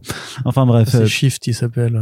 ouais c'est ça c'est Shift machin donc c'est son Bitch Miles Morales. par onomatopée il est insupportable. Ouais c'est trop nul c'est vraiment trop trop nul non mais franchement on se fout de la gueule du monde. En plus, en plus, en plus, il lui fait, il, lui fait trop des dialogues du genre ouais t'es mon ref et tout, c'est euh, trop nul quoi. Non, mais c'est mais parce qu'il a maintenant il a une petite sœur tu vois donc il fait ouais je suis non seulement un frère parce que j'ai ma petite sœur mais j'ai aussi un, nouveau frère. Et là t'as t'as l'autre qui fait ah, salut ça va. l'armée l'armée l'espèce d'armée arachnéenne basée sur Miles Morales pilotée par les clones hein, mais qu'est-ce que c'est que ça enfin déjà la saga des clones c'est une mauvaise idée ah à l'époque mais en plus vous la refaites vous la faites en moins bien qu'à l'époque c'est c'est quand même fou genre c'est quand même fou quoi comment quand, quand ils pensent au truc les mecs ils se sont dit on va refaire un des pires événements des années 90 mais qui s'est bien vendu avec Miles Morales on va le faire moins bien et en plus moche mais heureusement, en, dis, mais heureusement en beaucoup plus court, hein, parce que ça durait. Oui, bah oui, bah encore heureux, effectivement, en plus centralisé en plus. Mais du coup, oui, non. Euh, autant j'ai beaucoup de respect pour Salah Dynamite qui a fait des très bonnes choses dans sa carrière. Autant là, comme les Avengers d'Aaron, moi, c'est vraiment, je comprends pas que ça dure aussi longtemps quand c'est aussi mauvais en fait. Même Nick Spencer sur Spider-Man, il y avait des meilleurs passages que ça. Enfin. Ouais.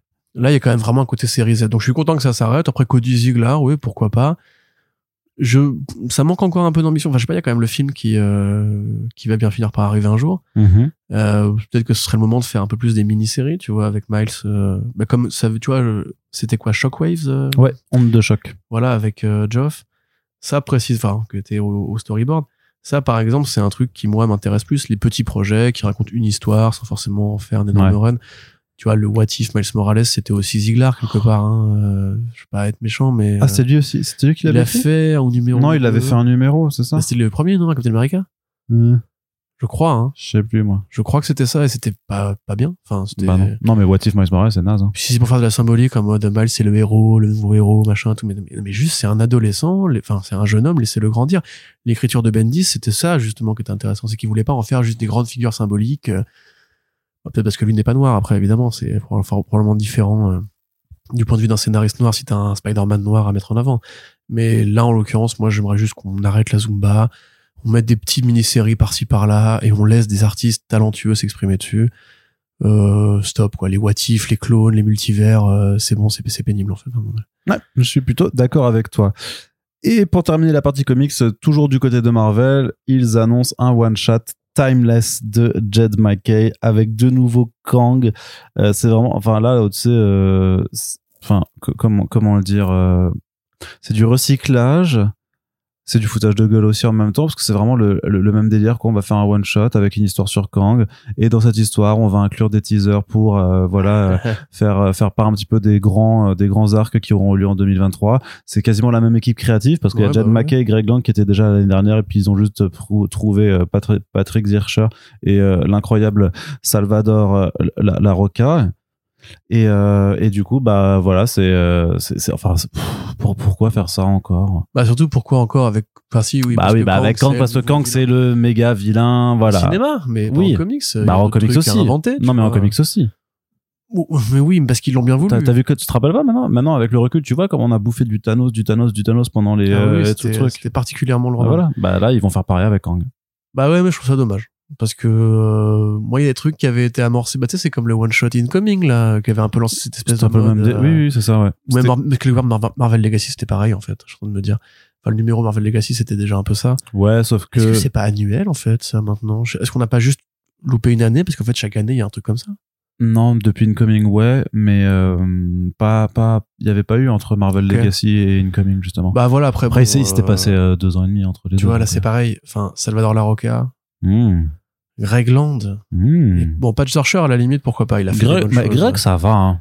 Greg Land. Ouais, franchement. Le roi du découpe, enfin, le roi de la recopier de Oui, oui, il fait du recopage, mais que franchement, tu regardes. Anderson et compagnie. Non, mais oui, tu, non, mais voilà, il a, il a, il a cet art, mais je trouve que franchement, juste, euh, ça, ça va. Oui, c'est mieux que ça va dans la roca, c'est sûr. Ah oui, bah, en même temps, si tu nivelles par le bas. Euh...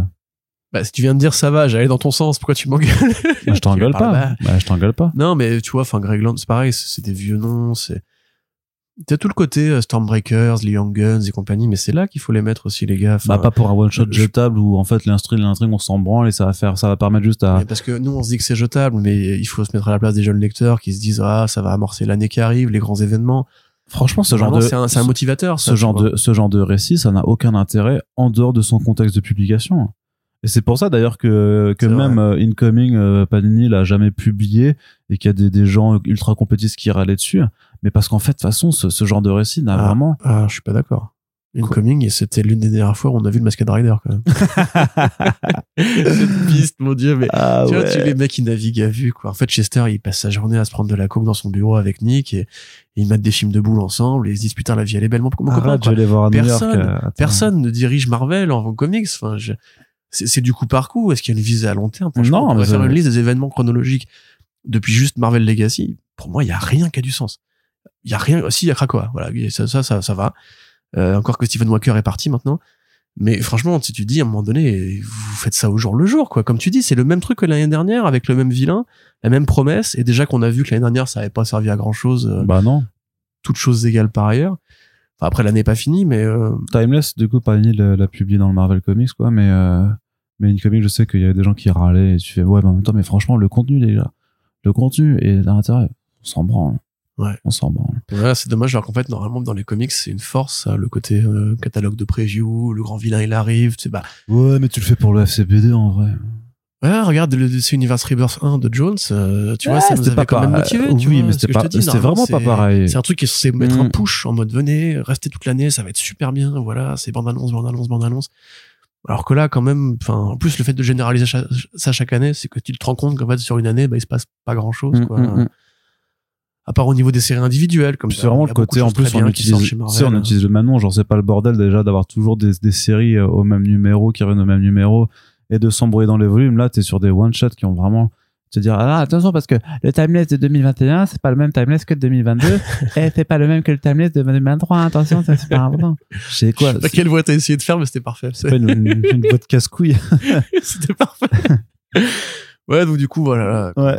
on s'en branle hein J'aurais bien envie de, la, de, de, voilà, dire qu'on s'en fout un petit peu, mais on verra du coup quand même bah, ce que l'avenir nous réservera dans ce numéro. si je peux dire un truc, il y a bah, de très bonnes choses qui sortent régulièrement chez Marvel. Ce n'est absolument pas un procès d'intention sur les scénaristes, sur les grandes histoires qui paraissent régulièrement. Mais il faut dire un truc, c'est vraiment depuis, euh, bah, je crois depuis Chester en fait. Voit que c'était déjà un peu pareil avant, il y avait un, un accélérationnisme, mais là même vu qu'ils ont ils ont mis fin à leur période de relaunch systématique, ils ont gardé des salmanies justement comme ces trucs-là. Euh, Et en fait, moi, je pense vraiment que ça navigue à vue, que ça attend de voir quel film va sortir ou quelle série va arriver, parce qu'en fait, ils ont plus d'autres boussoles que ça. Et que voilà, bah, Kang, on va s'en taper des, caisses et des caisses et des caisses jusqu'à Kang Dynasty. Et enfin, faut s'y préparer, quoi. C'est chiant, mais ce qui dirige Marvel actuellement, bah, c'est Kevin Feige et sa, casquette, quoi. Ouais. Bon. On passe à, à la série télé, du coup. Et je m'aperçois que j'ai dit beaucoup de du coup en l'espace de 5 minutes. Je m'en excuse. Mais euh, Arnaud, excuse-moi, je. Oui, j'ai supprimé quelque chose peut-être que dont tu voulais parler?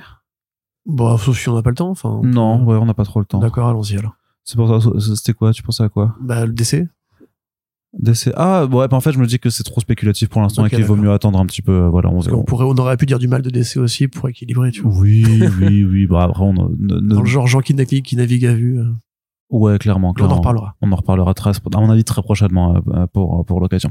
Corentin, on passe du côté de la série télé. Euh, une petite brève pour dire juste que, euh, et ce sera en lien forcément avec la partie cinéma juste après, euh, les séries Constantine et Madame Xanadu de HBO Max bah, n'iront pas sur HBO Max. Hein, c'est JJ Abrams, la boîte de JJ Abrams qui est à la production. Et de la même façon que Cape Crusader doit être chopé à droite à gauche, eh bien Constantine et Madame Xanadu, ces séries du potentiel Dark Universe télévisuel n'iront pas chez HBO Max qui a priori préfère simplement les vendre à un autre diffuseur parce que ça fera plus de pognon euh, que de les produire et de les diffuser chez à la maison.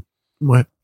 Bah c'est en fait c'est tout simple mais il y a une sorte de produit originel qui explique très bien très bien cette situation, c'est ce que je mets dans chaque article. Péché original, tu veux dire?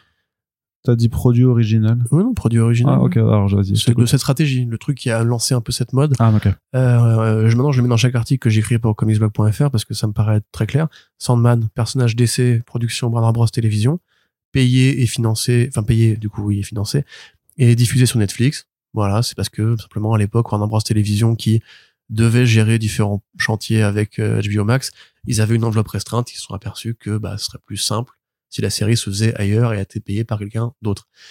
Bon, ça c'était l'enveloppe qu'ils avaient à l'époque. Depuis, cette enveloppe s'est rétrécie aux trois quarts. Et comme on l'a bien déjà dit, euh, ils n'ont pas les moyens de payer, par exemple, la sortie de Shazam euh, là cette année parce qu'ils ont plus de fric depuis la fusion. ah oui, ce délire. Discovery s'est endetté pour acheter Warner Bros. Et maintenant que Warner Bros leur appartient, bah, c'est la dette commune. c'est génial. C'est-à-dire qu'ils ouais, ils veulent pas s'endetter encore plus. Là, ils sont plus dans le... Ils ont fait 3 milliards d'économies, c'est ça? Ils veulent faire 3 milliards d'économies. Voilà, donc on a vu tout ce qui a été annulé, Bad Girl qui est annulé parce qu'il faut euh, récupérer une aide d'État. On a vu que bah, le, le, film euh, euh, merde Wonder Twins annulé parce que voit pas l'intérêt économique.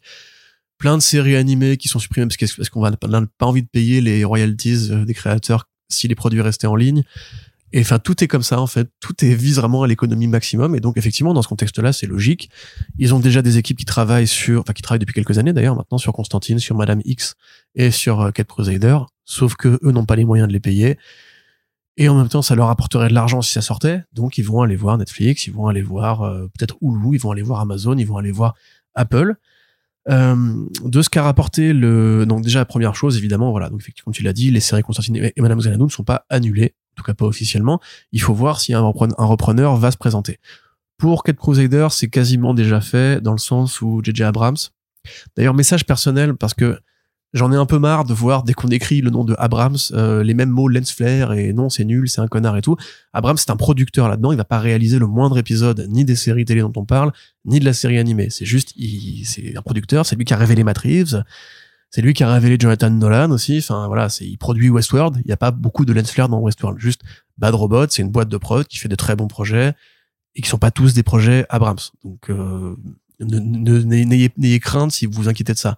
Il se trouve que Abrams et Matt Reeves sont potes et ensemble ils vont coproduire donc l'adaptation animée Cape Crusader qui sera toujours un produit Bruce Team avec Andrew Baker au scénario, Greg Rucka au scénario, voilà voilà voilà.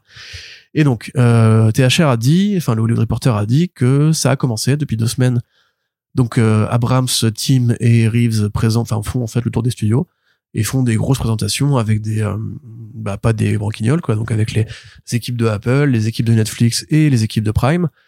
Et ça va probablement se jouer euh, au chéquier, soit au plus offrant, soit à celui qui est prêt à payer la série, ce qui est pas du tout la même chose. Il y en a qui sont qui sont probablement ravis d'avoir la série animée, mais en même temps on sait que l'animation ça coûte cher, ça prend du temps et que bah, c'est un pari.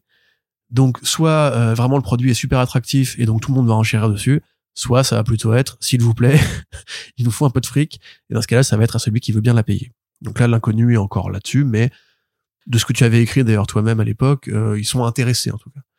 Pour Constantine et Madame Xanadu, c'est encore trop récent pour le savoir, mais dans le cas de Madame Xanadu, moi je vois très mal la série se faire.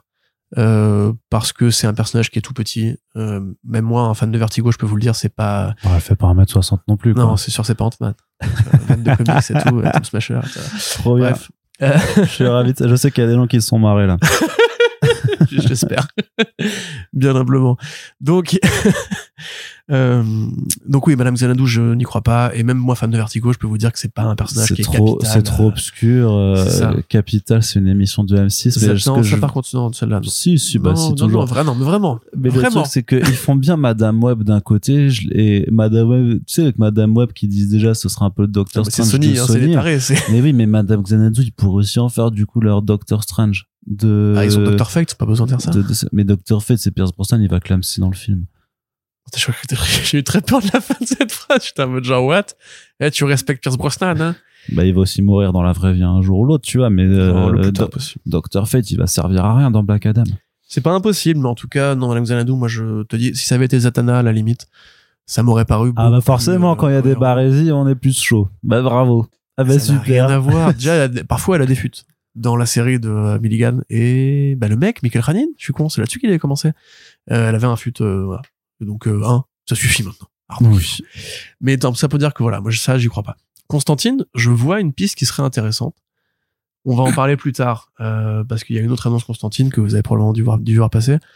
Ce serait que, par exemple, on sait que Neil Gaiman veut faire le spin-off de The Sandman avec Joanna Constantine, Constantine, parce que dans la série c'est Constantine, euh, mais que Netflix n'avait pas les droits de Constantine tel quel, et qu'effectivement, vu que la série a bien marché et qu'ils sont a priori dans la boucle pour récupérer ces produits-là eux aussi. Je crois que je vois où tu veux en venir. Bah dis-moi où je veux en venir. Que du coup bah ils vont faire le spin-off que eh Johanna Constantine enfin euh, détective Arnaud eh, tu peux m'appeler comment t'as deviné? Tu peux m'appeler Batman. Ah oui. Donc voilà à mon avis c'est probablement ce qui pourrait en tout cas je pense que chez Netflix ils doivent se poser la, la question c'était une belle enquête euh, Corentin en tout cas bravo mais on verra si si ça se fait parce que faut quand même se rappeler que la série Constantine c'était John mais c'était un John qui devait a priori être issu de la diversité, sauf que ça n'a jamais été précisé comment. Et en fait, bah, John à Constantine, de fait, étant une femme, ce serait une variation sur le personnage. Donc, euh, même est-ce que Netflix aurait envie qu'il y ait une autre série Constantine Ah, ça confuserait les gens. Alors qu'en plus, c'est facile, tu l'apparais, tu fais From the euh, Enfin, tu, tu dis, tu dis voilà directement que c'est le spin-off de euh, la highly critically acclaimed euh, Sandman euh, series. C'est bon, tu, bah oui, tu oui, le produit. Moi, je en plus, Jenna Coleman, elle est cool. Enfin, il y a plein de gens qui la kiffent et tout ça. Donc voilà. Et puis on sait que Netflix a longtemps cherché un univers partagé euh, qui pensait trouver chez Miller World, mais en fait non. Et parce que voilà. mais et que voilà, ça pourrait leur faire leur petit univers Buffy Angel, on va dire quoi, leur leur point de départ d'un Oh, t'es en train de dire que Sandman, c'est pareil que Buffy Angel. Non, mais je veux dire que tu peux faire des séries sœurs, quoi, qui se croisent pas tous les quatre matins, mais qui évoluent dans la même, la même cohérence d'univers, parce que ça reste des monstres, des démons, tout ça. D'ailleurs, c'est très bien Buffy Angel. Enfin, y a pas, y a pas à avoir honte de dire qu'on est bien Buffy Angel, Arnaud. Bon, je pense que là, il y a des gens dans les commentaires qui vont plus te haïr que moi. Hein. Oui, oui, euh, bah non, c'est bon. Euh, on, peut, on peut détester Joss Whedon, mais trouver que ce qu'il a fait était bien. Je sépare le, la série Joss Whedon de Joss Whedon. ah non, faut pas faire ça, Corentin. ah, je sais bien. Mais bref, c'est un long débat, ça, après. Donc voilà, moi, c'est ce que j'aimerais bien, en fait. Voilà, tu plutôt dis que d'y croire, parce que quelque part aussi, ce qui me fait chier, c'est que là, on n'aura jamais eu, à part avec Matt Ryan, John Constantine le Hellblazer, c'est le mec euh, blond qui fume et qui est un connard. Oui, et puis même dans sa série, il fumait pas des masses. Hein. Si. J'ai retrouvé des extraits euh, où il fume en fait vraiment dans la série. Je sais pas comment les diffuseurs ont réussi à, mmh. louper ce moment-là. Euh, après voilà, le problème c'est que c'est un c'est un bon personnage, enfin c'est un bon acteur pour le personnage, mais qu'il est jamais tombé dans le, bon produit quoi. Parce que quand même la série Constantine, c'est David Goyer, NBC, euh, Procedural euh, horrible en duo, nul. Après Legends of Tomorrow, nul. Et après, crossover avec Lucifer. Horrible! Insulte! Si t'es fan de Vertigo, tu brûles ta maison. Donc voilà, c'était pour dire, Matt Ryan, malheureusement, a fait son temps, je pense. À moins qu'un cartoon se profile à l'horizon, peut-être. Après, il a déjà eu ses, adaptations animées. Hein. Ouais, qui pas. CWC, là, il y a Constantine, euh, City, of, Demons. Je l'ai regardé. Et alors C'est pas terrible. non, c'est trop dommage, mais il faudrait vraiment un film super pour adultes, quoi. Je t'imagine tellement en disant, hm, allez, donnons une dernière chance. J'espère que bah, ce dessin moi, Constantine, je prends, je prends tout, tu vois. Enfin, j'ai vu toutes les conneries où il est, où il est dedans, quoi. Donc, euh... mais donc, ouais, bon, c'est un peu dommage de ce point de vue-là, parce que justement, au cinéma, on sait qu'on n'aura pas le vrai John Constantine londonien, euh, avant encore un reboot ou deux. Mm. Et on y reparlera tout à l'heure. C'est dommage. Ah là là, on aime tellement ce Constantine. Toi, t'as pas un personnage comme ça que t'adorerais voir adapté et ça te fait chier que ça soit pas encore arrivé? Eh bien, très sincèrement, très sincèrement, absolument pas. très sincèrement, non, parce qu'en fait, je, moi, je sais pas, enfin, vous, je sais pas, hein, moi, je suis un adulte et donc j'ai compris que ce sont des personnages de fiction. Donc je m'en branle en fait. Ok. Donc si je te dis qu'il y a un film ultra méga qui arrive. Ah Trop bien. Ah il est annulé trop tard. Ah, oh non, je suis trop triste. Ça n'arrivera jamais. Euh, non, mais non, ultra méga, je kiffe pas. Mais attends, ultra en méga. Animation, en ah oui, mais alors si tu me dis que c'est en animation avec 12 milliards de budget, qu'ils reprennent James Aaron euh, sur la DA de James Aaron, ouais, peut-être que là, je commence à, à m'exciter un peu.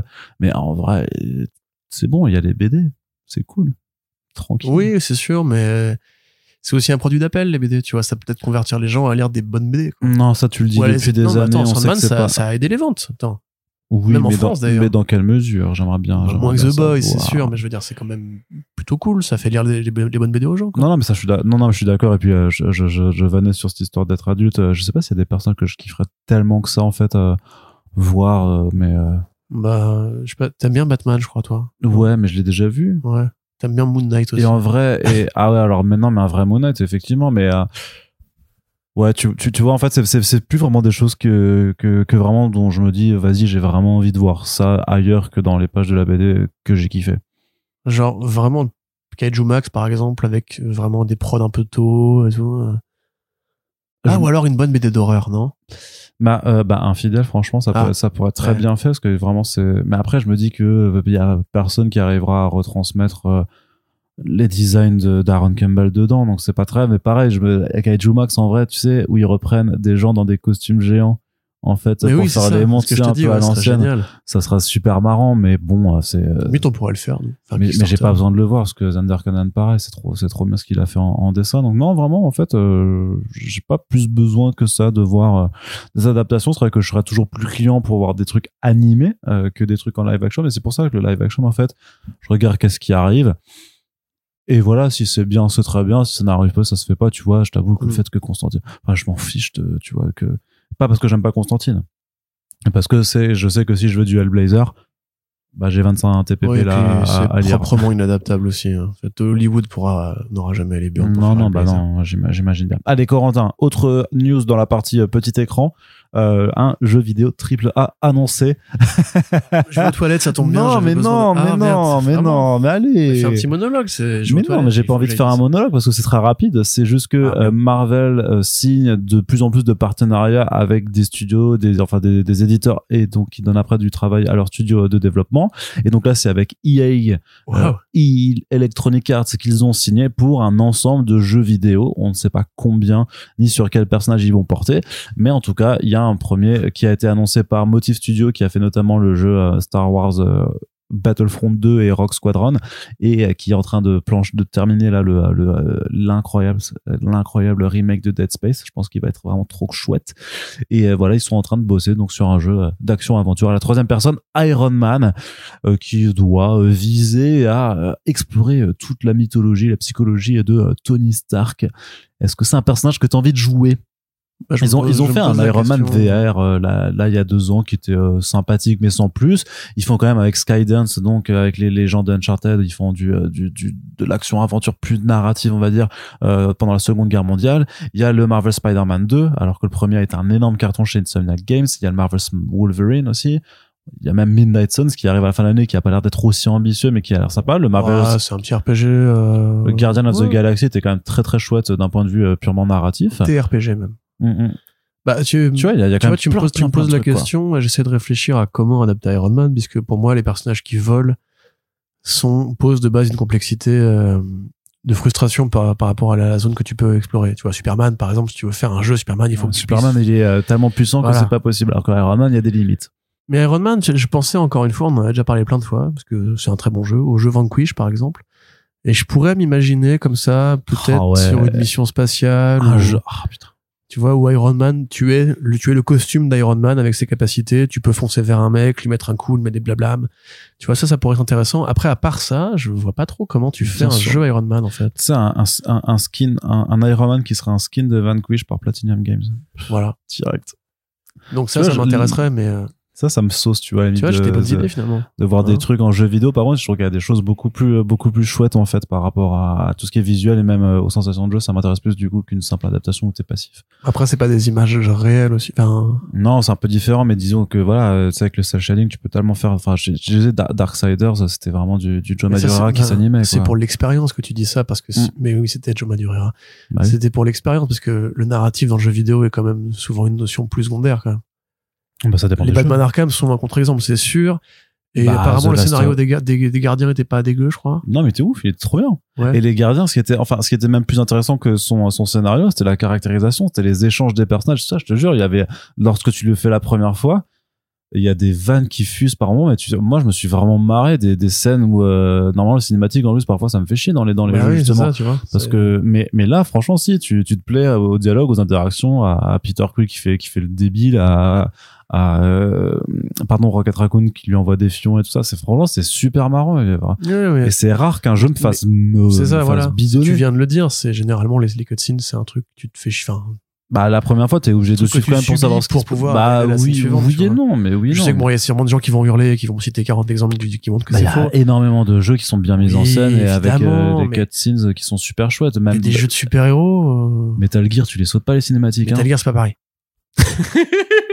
Bah je suis désolé mais. non, mais je dis pas que c'est, je dis pas que c'est une les règle universelle. Les jeux de super-héros, c'est pas toujours, euh, T'avais le jeu Punisher quand même de la Spider-Man, tu PS2 les qui était écrit par Garcenis qui était vachement bien. Spider-Man, il est écrit, il y a des scènes qui sont super chouettes aussi. Ouais, c'est un bon exemple quand même. Il est pas terrible le scénario du Spider-Man PSK. Non, mais les scènes sont pas mal écrites, tu vois ce que je veux dire? Non, c'est sûr, mais tu vois, dans le comparatif film contre jeu vidéo, euh, Mmh. c'est plutôt là que tu vas aller chercher, chercher une histoire au cinéma. Dans un jeu vidéo, tu vas chercher une expérience de jeu, quoi. Enfin, Ouais, une ouais. sensation mais- de pouvoir incarner un personnage. C'était ça les Batman Arkham, c'était le simulateur de Batman, tu vois. c'est un médium un peu transverse quand même, le jeu vidéo par rapport à tout ça. Mais je trouve qu'il est pas encore arrivé à 100% de sa maturité pour Bah moi. tant mieux. Tu vois, c'est les, grands auteurs faire. de fiction du jeu vidéo, ils sont beaucoup moins nombreux à mon sens que ceux du cinéma ou des comics. Il y en a, il y en a plein, Amy Henning par exemple. En fait, c'est une, capacité de, de mise en scène aussi qui va avec. Je dirais. c'est pas c'est pas faux ce que tu dis. Neil Druckmann. Neil Druckmann. Comment il s'appelle le mec qui bosse chez Telltale là? Le mec qui a fait Tales from the Borderlands. Lui, c'est un. J'aimerais bien payer une bière à ce mec un jour. Donc Ouais. tout ça pour dire que Iron que lui- Man en. Lui aussi, on se marrait bien avec Tales. Ouais, tu vois, ça c'était un. ouais, drôle. tu vois, ça c'est du jeu narratif vraiment Mm. précisément. Moi, ce qui me limite pourrait me faire kiffer serait genre un comics interactif en jeu vidéo à la Telltale justement. C'est-à-dire même limite t'enlèves tout le point, tout le point and click. Bah attends, euh, tu refais Civil War et tu fais le choix en fait. Tu Telltale choix, a euh, fait un gardien de la galaxie hein, de mémoire. Ah bon? Bah oui, il est sorti. Oui. Sérieux? Oui, pas il est sorti. j'ai pas joué à ça. Bah il faut. D'accord. Je vais Je je suis, tout de suite. je suis quasiment sûr qu'il oui, qu'il est sorti, que ce jeu a vu le jour. Je, tu vois, je vais même pas vérifier pour te laisser le bénéfice du doute. Tu peux vérifier pendant que je fais la, je la, la, vérifie. la transition Fais pour transition. la dernière partie de ce podcast. Quelle transition se- incroyable, se- Arnaud. Bah, je sais, c'est un peu mon métier. Euh, elle sera euh, consacrée au cinéma. Et oui, on, pas de surprise, hein, on aurait pu vous la consacrer au lépidoptère ou au euh, Tu morceau. avais raison. Bah, tu vois. Donc c'est bon? Donc, J'ai pas dit le contraire, je, je me souvenais pas, c'est tout. non, t'as dit, tu t'as dit que tu allais vérifier. Et donc, nous allons donc pouvoir continuer avec euh, une euh, cette partie cinéma. Et la première nouvelle, c'est que on a Jeff Loveness, qui est un scénariste de comics, hein, mais euh, mais aussi un, scéna- un scénariste de- de- d'ailleurs, qui sera donc embauché pour faire le scénario de Avengers 5, aka Avengers The Kang Dynasty, ou euh, en bon François, avant les Vengeurs, la dynastie Kang. Waouh. Pardon. Alors, vas-y au RTF, continue. euh. Qu'est-ce que, est-ce que t'es content, Arnaud? Bah écoute, euh... C'est Creton, celui-là, on est d'accord? Hein? C'est pas le. c'est tout à fait. ouais. C'est le film de Dustin Daniel Cretton, le réalisateur de Shang-Chi et de American Born Chinese. Yeah.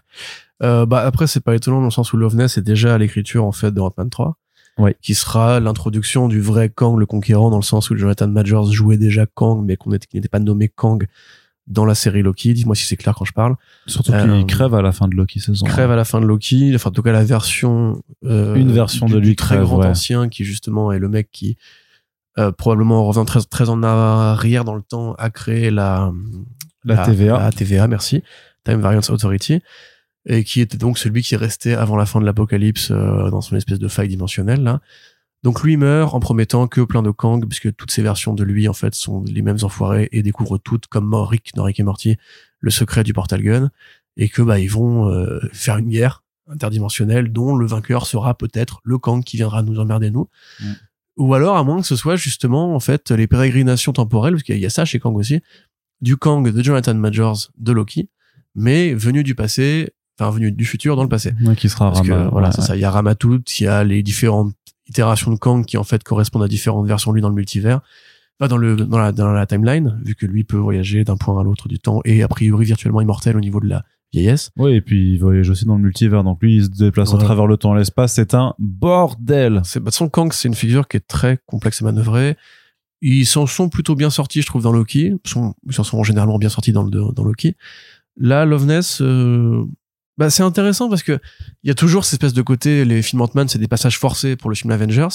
Là, c'est très ouvertement assumé puisque c'est carrément le vilain des deux crossovers Avengers. Donc ça va être marrant de voir comment ils vont gérer le triptyque pour une fois. Parce que là, c'est pas juste un gadget en mode, ah, regardez, le, le, le, Quantum World, il est euh, prisonnier du temps, machin. Enfin, il est, euh, merde. Euh, il est opaque au temps qui passe. Comment on dit, merde? Imperméable. Voilà. Au temps qui passe dans, dans le vrai monde. Alors que là, c'est vraiment le même vilain. Donc, est-ce qu'il va du coup perdre dans Ant-Man 3 et qu'une autre version du multivers va arriver? Est-ce qu'il va disparaître à la fin et en fait on va comprendre que c'est pas le même point du temps que le, le Kang suivant? Euh, Parce que Loveness, voilà, c'est quelqu'un qui connaît ces, ces routines de scénario-là, qui sait comment utiliser euh, l'écriture comics au service d'un film. Donc moi, pour, pour une fois, j'ai envie de dire que je suis assez impatient de voir un film Ant-Man ce qui ne m'arrive euh, m'est pas arrivé de ma vie pour l'instant. c'est une première. Euh, c'est une première. Sinon, il y avait, il y avait la, période Edgar Wright où là j'étais impatient et après plus jamais depuis. Donc euh, ouais non c'est c'est cool en tout cas d'avoir cet esprit un scénariste pour un personnage, enfin pour un vilain en tout cas. Ouais. Ce qui permettra d'éviter un peu les retournements de veste ou les en fait maintenant c'est lui qui est comme ci comme ça. Et d'ailleurs non bah si j'allais dire c'est pas le scénariste de Loki qui travaillera sur non, c'est Michael Waldron, non Qui était euh, showrunner et, scénariste. Quoi, Michael Waldron depuis?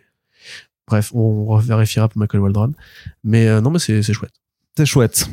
Très bien. Et est-ce que c'est chouette alors le film français qui nous dit euh, que Disney fait pression sur les, les, sur le, le je sais quoi c'est sur le CNC Ouais, euh, j'avais juste oublié de dire, euh, Jeff Loveness a aussi écrit du Rick et Morty. Hein. Oui. Du coup, c'est aussi cohérent par rapport au côté dimensionnel, euh, voyage. C'est aussi un, scénariste de BD d'ailleurs. Hein, oui, oui, tout à fait. Bah, bien sûr. C'est ce qu'on disait tout à l'heure. Mm, mm. Tu l'as dit en introduction. Voilà. Donc, effectivement, euh, je disais donc. Alors, c'est ça, c'est. Vas-y, vas-y, vas-y. Bah que Disney ferait pression, selon le film français, donc qui est un, un site spécialisé vraiment sur l'actualité du cinéma en France, que Disney ferait pression sur le CNC euh, pour la sortie de Black Panther Wakanda Forever, qui pourrait ne pas se faire en salle euh, chez nous, et donc ce serait bah, alors dans ce cas directement sur Disney à cause de la chronologie des médias qui qui ne qui ne satisfait pas en fait l'envie de Disney de pouvoir proposer le film sur sa plateforme ben seulement un mois après 45 jours après sa diffusion au cinéma ce qui est déjà donc ce qui est un peu le cas dans tous les autres pays du monde. Et Très honnêtement, c'est extrêmement long comme... Euh... Désolé, j'ai une voix de canard aujourd'hui, je suis un peu enrhumé. Bonjour. Euh, c'est extrêmement long. Euh... Donc, euh... donc c'est extrêmement long, extrêmement compliqué. Il y a beaucoup de paramètres à prendre en compte. J'ai déjà passé assez de temps moi à m'engueuler avec les gens sur Twitter pour éviter. Mais arrête de t'engueuler avec les gens sur Twitter. Oui, c'est vrai, tu as raison. Euh, ce qu'il faut savoir, donc la chronologie des médias, c'est ce service qui a été pensé pour hiérarchiser l'ordre des sorties euh, d'un film et d'exploitation d'un film sur les différents supports. Cinéma en priorité, évidemment, puisque le cinéma est le cinéma. Euh, après, après interviennent les éditions vidéo, les éditions télévision et nouveauté depuis 15 ans, les replays slash les euh, le streaming euh, en vidéo à la demande. Donc, euh, ces règles-là imposent un délai obligatoire aux, diffuseurs s'ils veulent récupérer un film qui a été exploité au cinéma. Aux États-Unis, ça n'existe pas. Ce qui fait que, par exemple, euh, Black Widow est sorti en même temps que au cinéma et en streaming. C'était pas possible en France, par exemple. Euh, que Mulan aussi, par exemple, qui était une exclusivité Disney+, parce qu'il est sorti pendant la pandémie et que Disney l'a facturé 35 dollars, je crois, un truc comme ça, euh, à tout utilisateur de Disney+, même ceux qui étaient tout seuls chez eux, qui devaient payer 30 balles pour voir un film de merde, euh, bah ça en France on n'a pas eu droit parce que bah, voilà la chronologie des médias fait que s'ils avaient fait ça ils auraient dû le retirer au bout d'un certain temps. Parce qu'il y a plein de règles qui est un maillage assez compliqué que donc je vais pas vous détailler ici. Mais pour résumer il y a des idées préconçues et des, des, des mensonges qui sont dits par rapport à ça. Quand on nous dit par exemple que la chronologie des médias c'est un système archaïque poussiéreux qui est fait pour emmerder les géants et qu'il faut se mettre à la page c'est le progrès qu'on va pas l'arrêter tout ça c'est de la connerie déjà si vous si vous pensez ça par exemple documentez-vous un peu sur le pourquoi du comment. le CNC, donc le Centre national du cinéma et l'image animée, ne fait pas ça juste pour casser les burnes euh, des plateformes, hein, évidemment. Le CNC, qui est donc un, institut national, a pour seul but de défendre l'emploi et la, la création en France. Donc ce qu'on a demandé aux partenaires justement euh, de la VOD, c'est d'investir en France. C'est-à-dire, ok, d'accord, on veut bien euh, plier un peu les règles, parce que les règles sont faites pour protéger les acteurs du cinéma français. Mais dans ce cas-là, il faut nous donner quelque chose en échange, donc il faut que vous investissiez sur le territoire national. Et c'est normal, c'est un institut d'État. Disney a répondu, euh, non. Et donc, bah voilà, mécaniquement, le CNC a dit, bah dans ce cas-là, va te faire foutre. Ouais, mais attends, mais euh, avec Disney Plus, ils font des productions françaises pourtant. Pas assez. Enfin, c'est ridicule ce qu'ils font. Ou ce qui à l'échelle de par rapport à OCS ou Canal. Oui, d'accord. C'est médiocre. Et Disney, en plus, c'est pas connu pour être un, un excellent euh, partenaire pour les cinémas en France, par exemple, ou même pour les conditions d'accès à Disney+, où je crois jusqu'à récemment, il n'y avait pas de nœud réseau euh, Disney+, qui fait qu'on tirait le, le centre euh, du streaming depuis les États-Unis. Tu sais, il y avait eu ce débat à l'époque justement par rapport à Orange qui voulait fermer les, les robinets parce que consommer Disney+ prenait trop d'énergie en termes de data. Donc bref, il y a tout un tas de problèmes. C'est pour ça que je vous dis, je vais pas rentrer dans le détail maintenant, mais effectivement, il y a eu donc ce, bras de fer, hein, ce coup de poker, ce coup de bluff de Disney qui a dit, bah si vous n'êtes pas content, bah, si, si vous ne faites pas un planning aménagé, nous refuserons de sortir le film sur, euh, au cinéma. Sauf que évidemment, et les prochaines sorties aussi. Ils disent euh, next future titles. Sauf que voilà, Disney c'est aussi Avatar, c'est aussi bah, tous les Marvel, tous les Star Wars, tous les Pixar. Euh, comment dirais-je, le cinéma ne peut pas se passer de la manne que représentent les films Disney, qui, est, représentait un quart quand même des entrées en France euh, avant la pandémie. Donc euh, à l'époque où il y avait vraiment le pic de fréquentation, parce que c'était de très bonnes années avant la pandémie. Hein. La pandémie a vraiment tué le cinéma, mais comme je n'arrête pas de le dire, elle l'a tué de force, parce que tous les acteurs ont bien voulu le tuer. Le cinéma allait très bien avant la pandémie, il aurait été encore mieux après si on avait pu reprendre une vie normale et que le streaming entre-temps n'était pas venu parasiter nos habitudes de consommation. Et que maintenant tout le monde est heureux d'avoir une télé 4K et pas un mec devant soi qui bouffe du popcorn. Il y a plein de problèmes par rapport au cinéma. Quoi Bah ça oui. Bah oui, bien sûr, c'est ce que je te dis. C'est pour ça que c'est un débat compliqué parce qu'à la fois. Alors que moi j'adore le cinéma, j'essaie d'y aller le plus souvent possible, mais. Euh, oui, non, mais bien sûr. Mais moi, je vais exprès aux séances en semaine à 22 h pour être sûr de pas me taper justement ces. ces mais moi c'est pareil, c'est pour ça que je te dis, c'est c'est pas un débat qui est aussi juste euh, gris ou, blanc, enfin qui est aussi noir ou blanc que ça. Et la façon dont Disney le présente, c'est euh, bah c'est un mode un mode archaïque qui nous casse les couilles à nous et donc il faut que ça change en oubliant effectivement tous les bienfaits de la chronologie des médias ou simplement tout le bien que fait le CNC en général, euh, qui nous permet d'avoir bah, un, un, pays où il est, plus, il est beaucoup plus facile de devenir cinéaste ou scénariste. Ça reste très compliqué, attention, hein. mais que beaucoup de pays dans le monde ou même des, des youtubeurs qui reçoivent des aides, euh, parce qu'on considère qu'ils font un, non mais, des youtubeurs bien qui font des qui des youtubeurs et pas et pas les magazines de presse spécialisés quoi. Oui, bah ça après, voilà, hein, c'est faut, faut dire du. Si, en plus, si, si, pas tous. Bah là, ils sont en train de faire une pétition. Il y a un truc qui est passé même dans Télérama. Oui, j'ai vu par euh, pour comment s'appelle la revue corrigée. Mmh. Euh, mais les teasers. Voilà, il y a toujours, en fait, mais à tous les niveaux, les acteurs reçoivent parfois des subventions. Les cinémas comme euh, comme la salle pour laquelle je bosse reçoivent des subventions, et même les grosses productions américaines, si elles viennent travailler en France et employer du personnel français, c'est ça le principe, touchent des aides, touchent des subventions. Euh, quand Luc Besson avait voulu faire Valérian, il avait pris tellement de personnel américain qu'ils ont dit bah non, t'auras pas d'aide d'État parce que nous l'idée du CNC c'est de permettre mmh. aux Français de travailler dans le cinéma. C'est pour ça que tous les gens qui nous parlent de leur petit confort personnel et d'avoir absolument envie d'avoir le film au bout d'un mois et demi, bon déjà c'est Black Panther 2, hein, c'est pas Citizen Kane, faut quand même se calmer deux secondes, ça va pas changer votre vie tant de six mois, ou alors vous pouvez le pirater au pire. Hein, ah, c'est une, vraie question que je vous pose à celles et ceux qui nous écoutent, vous les remater quand ils sont disponibles sur Disney Plus les films parce que moi pour l'instant j'ai fait avec aucun film Marvel ou DC hein. oui moi non plus mais après nous on vit dedans au quotidien donc quand un film est sorti on passe à autre chose je pense bah je sais pas bah oui mais enfin il y a beaucoup de gens qui ont des gamins hein. la séance en famille c'est parce que quand t'es gamin t'as Ouais, peut-être. Oui. Là, là, je vais pas parler de quelque chose que je ne connais effectivement pas. Mais bref, euh, tout ça pour dire voilà que c'est pas juste moi, mon confort et ma gueule et euh, s'il vous plaît, arrêtez de me faire chier avec la chronologie des médias. Parce que ça peut pas me tenir comme ça, en fait. L'exception culturelle française, elle a, des, elle a des normes, elle a des règles, et c'est pas à une corporation milliardaire de dire à un pays, mmh. euh, change les lois s'il te plaît parce que euh, parce que moi ça m'arrange pas et que sinon je fais je fais fermer des salles en ne sortant plus mes films euh, au cinéma. Mmh, mmh, ça c'est vraiment dégueulasse et le simple fait que personne ne, parle de ça, de ce coup de poker, ce bras de fer, ce qui est quand même dingue. À un moment donné où on sait justement la place des corporations dans les lois qui sont votées, ou les accords transnationaux et tout. C'est juste un coup de bluff, je sais pas.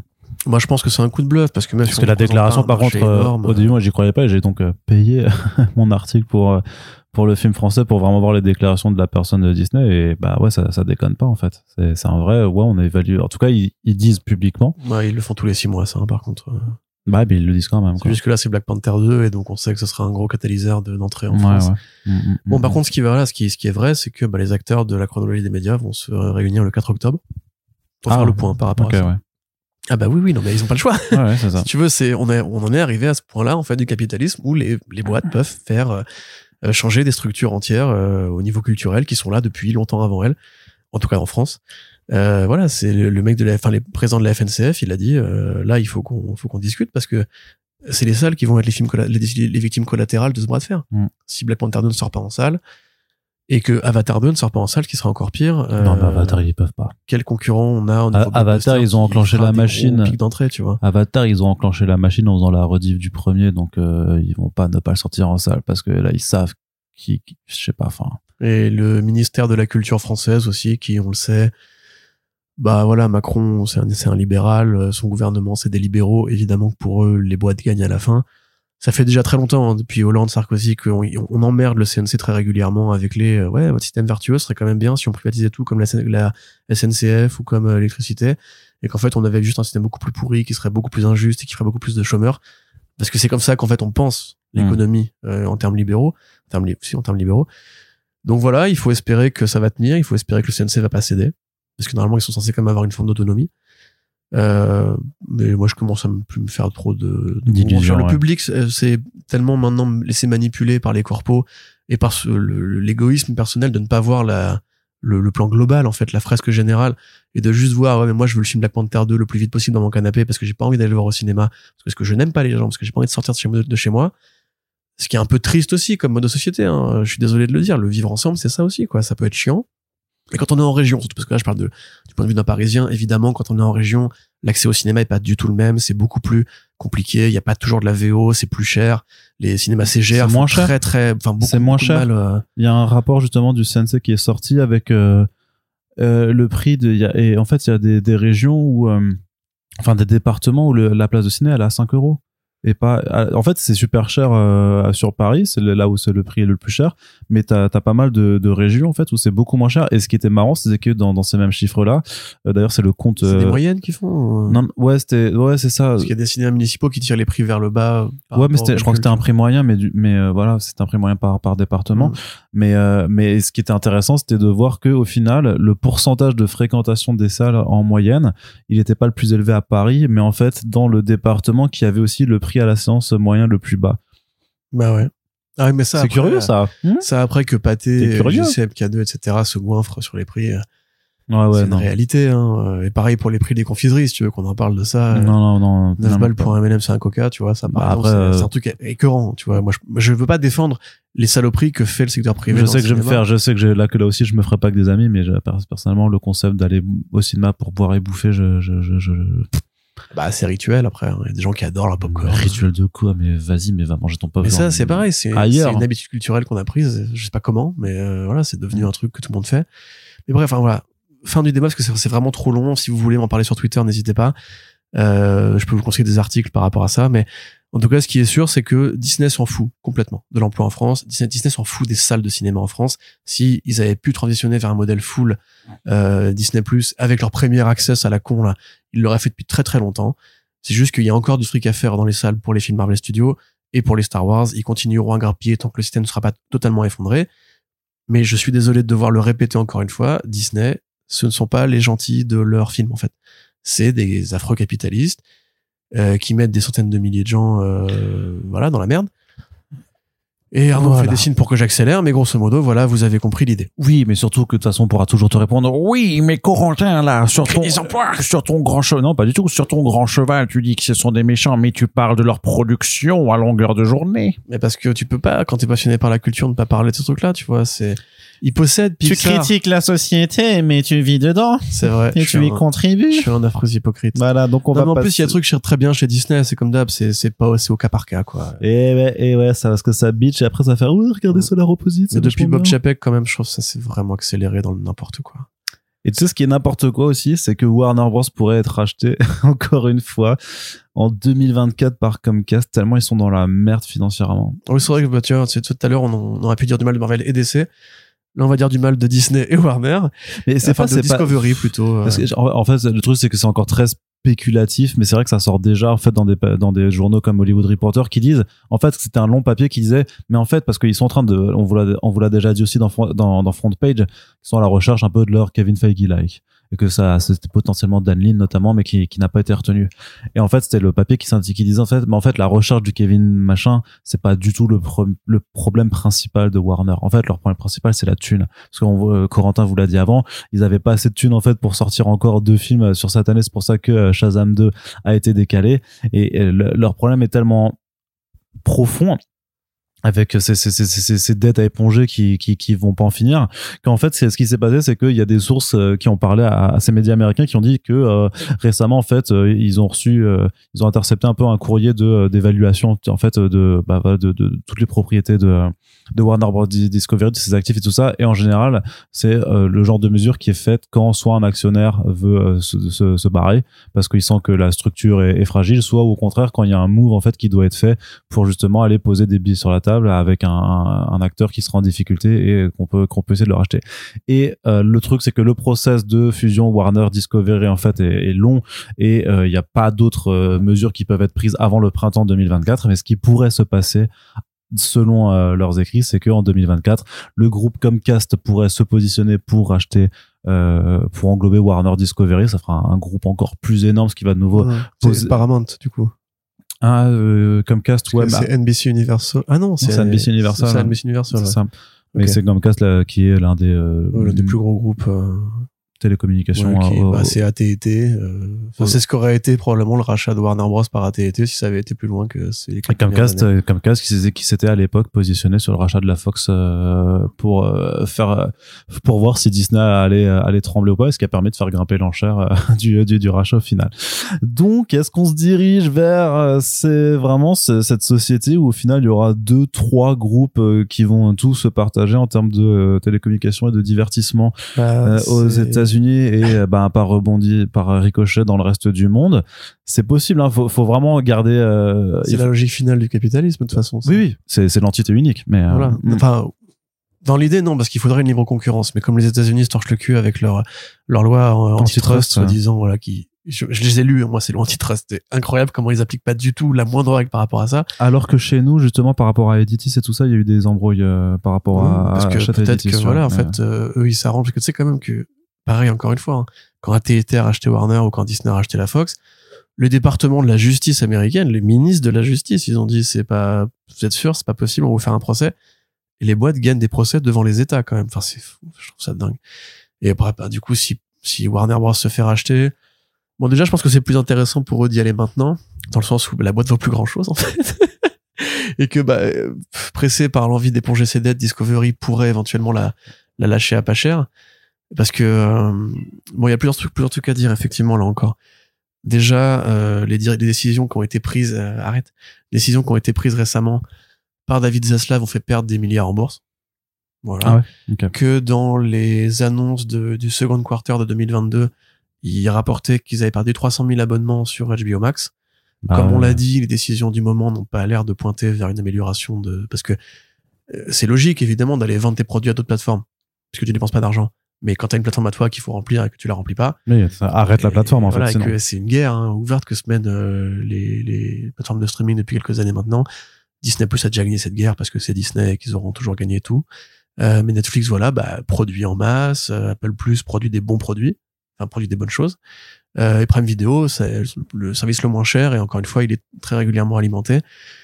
Donc enfin, qu'est-ce que tu veux que fasse à côté de ça HBO Max? Il y a HBO, qui est l'usine qui tire tout vers, tout, vers le haut, mais qui coûte aussi assez cher.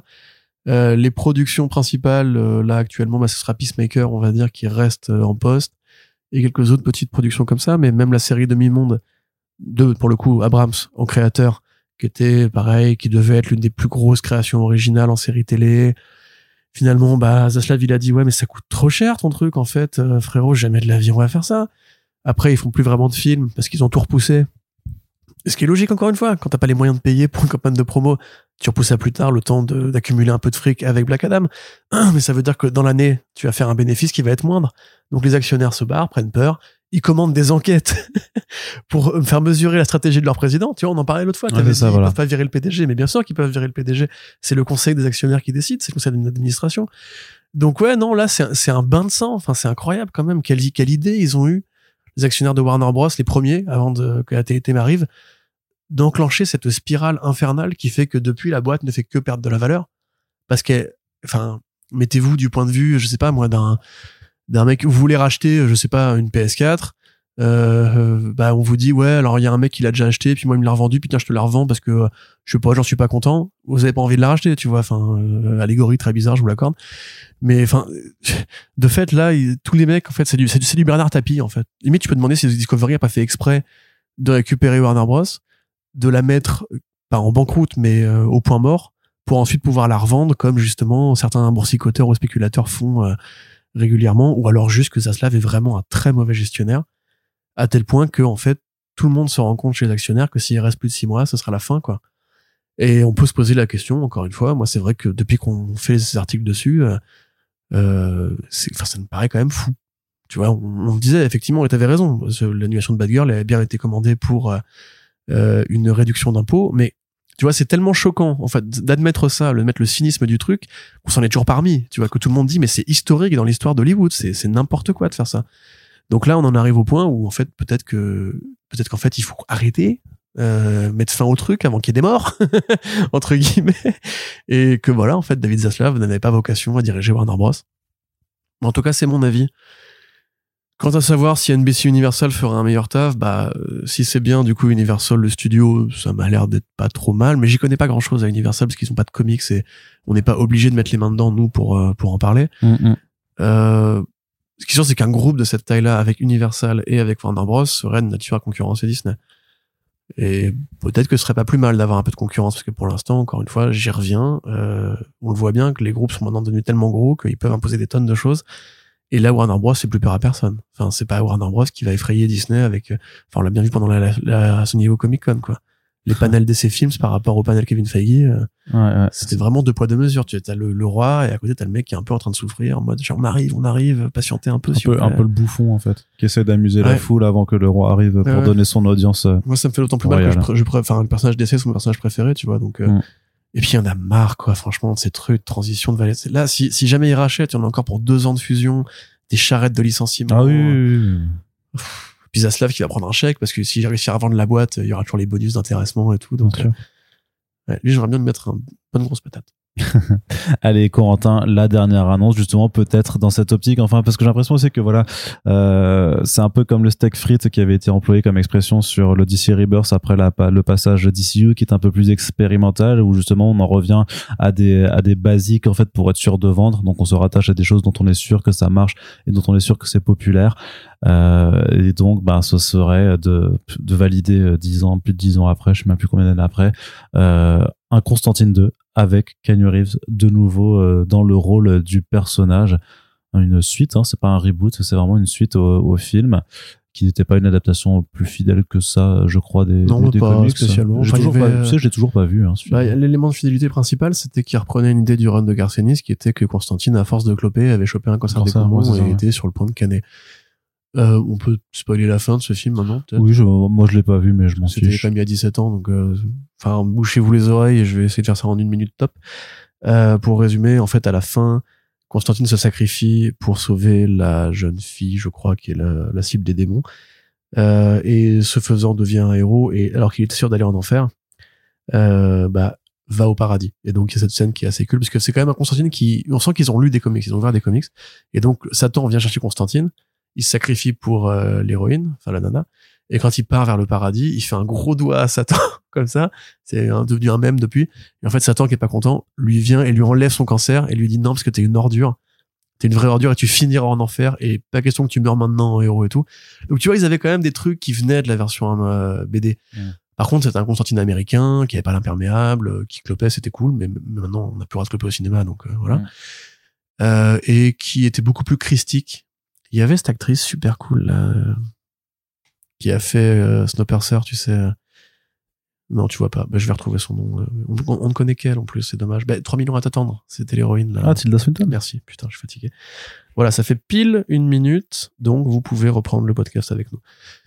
Euh, T'avais fini ton Laïus? Oui, c'était juste pour savoir, bah, parce que pour moi, c'est simplement vraiment un, studio qui sait pas trop ce qu'il fait, qui essaie de se raccrocher à un truc euh, sur la fanbase de Canarius qui effectivement est une fanbase euh, enthousiaste et qui aura de la thune à mettre euh, dans, dans un film parce que je vois vraiment pas pourquoi mm. on valide une suite à un film et, et, et, maintenant et maintenant et maintenant je me dis mais en fait c'est vrai que ces histoires de The Amazing Spider-Man 3 avec euh, ah bah oui mais c'est ça hein. avec Andrew Garfield en fait on va finir par y arriver du cynisme absolu enfin je veux dire voilà c'est on a prouvé que les gens aimaient bien c'est tellement con, putain, mais personne ne veut. mais si, si, si, si, si, bah, je pense à Monsieur Méa, par exemple, qui a dit euh, croyez en vos rêves, parce que lui, il attendait la suite, il a bien aimé le premier.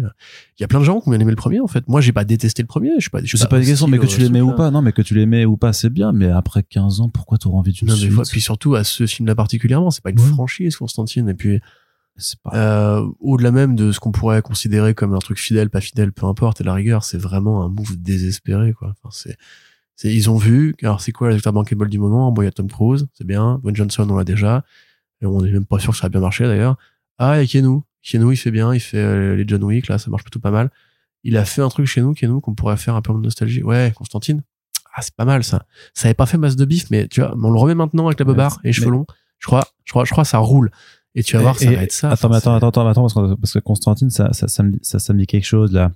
Et avis, ces trucs là de, de, JJ là sur sur HBO Max. Bah, eh, eh, tu sais quoi, tu sais quoi Eh Banco, on va le virer. Hein ouais, ils, ils auraient le faire ailleurs. Netflix, ils veulent trouver leur truc avec le le, le, puceau émo là. Et la grossesse, la, la grossesse qui est imperméable et tout. Ouais, voilà, c'est ça. Nous, nous, on prend le mec euh, viril avec la beurre là. Le mec euh, blanc. Blanc, blanc, blanc, blanc, blanc, blanc, euh, Abraham, si voulait faire un noir ou je sais pas quoi. Euh, bah, N'importe quoi. Par contre, ça, c'est un vrai débat par rapport au racisme potentiel d'HBO Max. Moi, j'avoue, je commence à me poser des questions à force. Mais, euh, donc oui, effectivement, bon, le film Constantine, on peut trouver ça chouette. Maintenant, ça reste Francis Lawrence qui a pas, enchaîner attends, il a fait quoi après euh, Il a fait quoi En plus, attends, tu sais bah, que les Hunger Games. Oui, voilà, c'est de la merde. Et en plus, il, a, c'est hyper de la merde. Je suis désolé, c'est pire oh, franchise. de la merde. Non, ça fait partie de non. Terrible. Corentin, ça fait partie des pires franchises qui existent. C'est nul. Il y a rien à, il y a rien à sauver de Hunger Games. Mais les costumes sont sympas. Mais on s'en branle des costumes. On leur a fait perdre du temps pour faire un film de, de un film de merde. Mais en plus, il y a, il y a ton, il y a Di Bonaventura à mes couilles là qui est qui est aussi à la production. Mais qu'est-ce que tu vas faire dans cette galère? Di Bonaventura, c'est c'est Jupiter Legacy, hein. Je, mais je sais, je sais qui est les. Non, mais je, dis ceux qui, je, je, dis pour ceux, ceux qui nous écoutent. C'est pas que en plus. Hein. non, mais c'est un, un, ensemble. Aussi, avec euh, adapté de Warren Ellis. C'est un ensemble de piles de caca qu'on met les uns sur les autres. Bonaventura n'a rien fait de bien. C'est même un peu sa signature. C'est un peu sa signature. Bah, Transformers, il y en a qui te diraient que c'est bien les G.I. Joe. C'était sympa, les G.I. Joe. euh, Snake Eyes, mec, Snake Eyes, attends, ah ça tue Snake Eyes. En fait, tout, tout ce qui est G.I. Joe, c'est lui, je suis en train de me dire. Oh, Shooter! D'Antoine Fuqua avec Mark Wahlberg, c'était la merde ce film. Matez-le si vous pouvez, c'est affreux. Euh, c'est incroyablement drôle et affreux. Et donc oui, non, mauvais producteur, euh, bon, réalisateur un peu vieillissant, on veut dire, bah il a fait Slumberland là récemment, euh, Francis Lawrence, l'adaptation de Little Nemo, avec Jason Momoa qui a pas l'air faux folle. Je peux plus. JPP. Et à qui va, et à qui va Goldsman? T'as vu comment on se police pour pas être insultant alors qu'on devrait. Parce que, comme tu m'as dit la dernière fois par rapport à Brett Bouffe, euh, que si il nous écoute et qu'en fait, faut pas être méchant avec les gens qui peut-être nous écoutent. Ouais, mais là, c'est chaud. Hein. Mais je vois que c'est faites ce que je dis, pas ce que je fais. Hein, ah bah, complètement. complètement. et donc, euh, Akiva Goldsman, le scénariste de Batman Forever et de Batman, et Robin et de iRobot quand même, allez soyons sympas, ainsi que Je suis une légende. Mais a priori, c'est peut-être lui qui est responsable de la fin, en fait, de Je suis une légende. Et c'est curieux parce que c'est pas lui qui a écrit, en fait, euh, le premier Constantine. Parce que moi, je croyais que c'était parce que Cosman, il est quand même connu à Hollywood, c'est une légende et tout, il a produit plein de trucs. Mais par contre, euh, en fait, c'est pas lui qui avait écrit le premier. Alors, il faut revenir à l'acteur du premier, le, réalisateur du premier, pas le, pas le, le mec qui a écrit le premier, ou la meuf qui a écrit le premier. Chelou. Euh, da Vinci Code aussi, Angers Démon. Euh, bah, d'ailleurs, un film de la saga Divergente. Oh, qui est une sorte de plagiat raté des Hunger Games. Ah ouais, non, c'était tous ces films de saga Young Adult euh, nuls, là, purée. Et vous nous avez, entre ça et le labyrinthe, mais quel enfer, hein, vraiment, quel enfer. Ouais. après, voilà, Goldsman, c'est un, un, producteur intéressant, qui a d'ailleurs été souvent associé, en fait, au film d'essai. The Losers, c'était sympa, The Losers, tu vois. Hmm. Le film, l'adaptation d'Andy Deagle et Jock, là. bref, peu importe.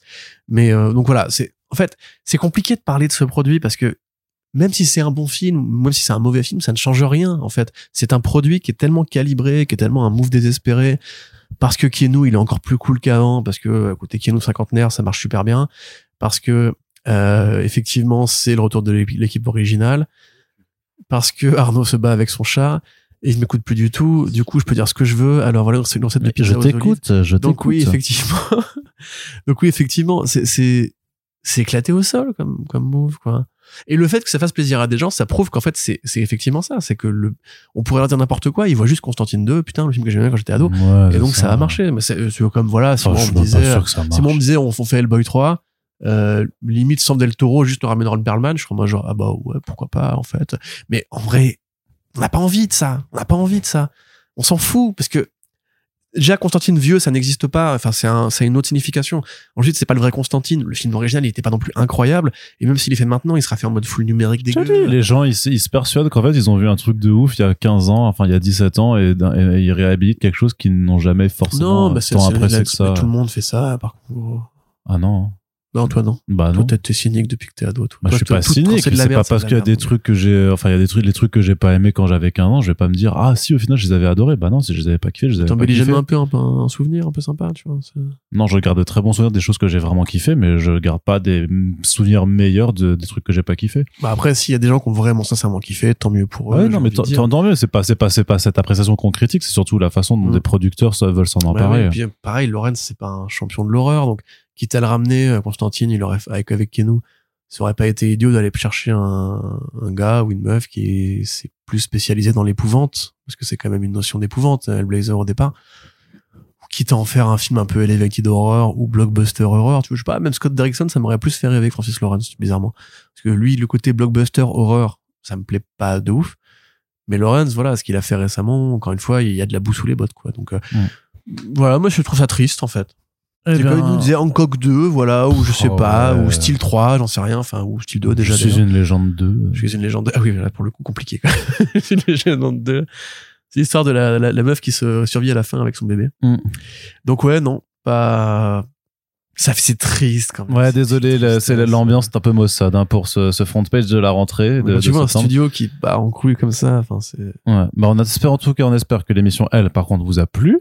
Euh, joyeux deux ans, hein, euh, puisque à, à l'heure où on met ce podcast en ligne, on est complètement dans dans, dans dans dans la période où on fête nos deux ans, ce qui nous permet de vous dire que on va euh, refaire le, le petit Q&A, on va mettre en, en ligne l'article pour que vous puissiez poser toutes vos questions. On vous fera une émission spéciale là-dessus tout prochainement. On espère que les podcasts vous plaisent toujours depuis tout ce temps.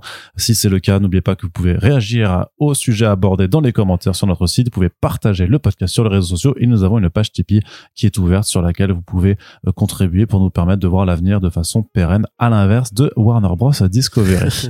en tout cas, merci à toutes et tous de nous avoir écoutés et puis on se dit à très bientôt pour la suite de nos émissions. Salut Salut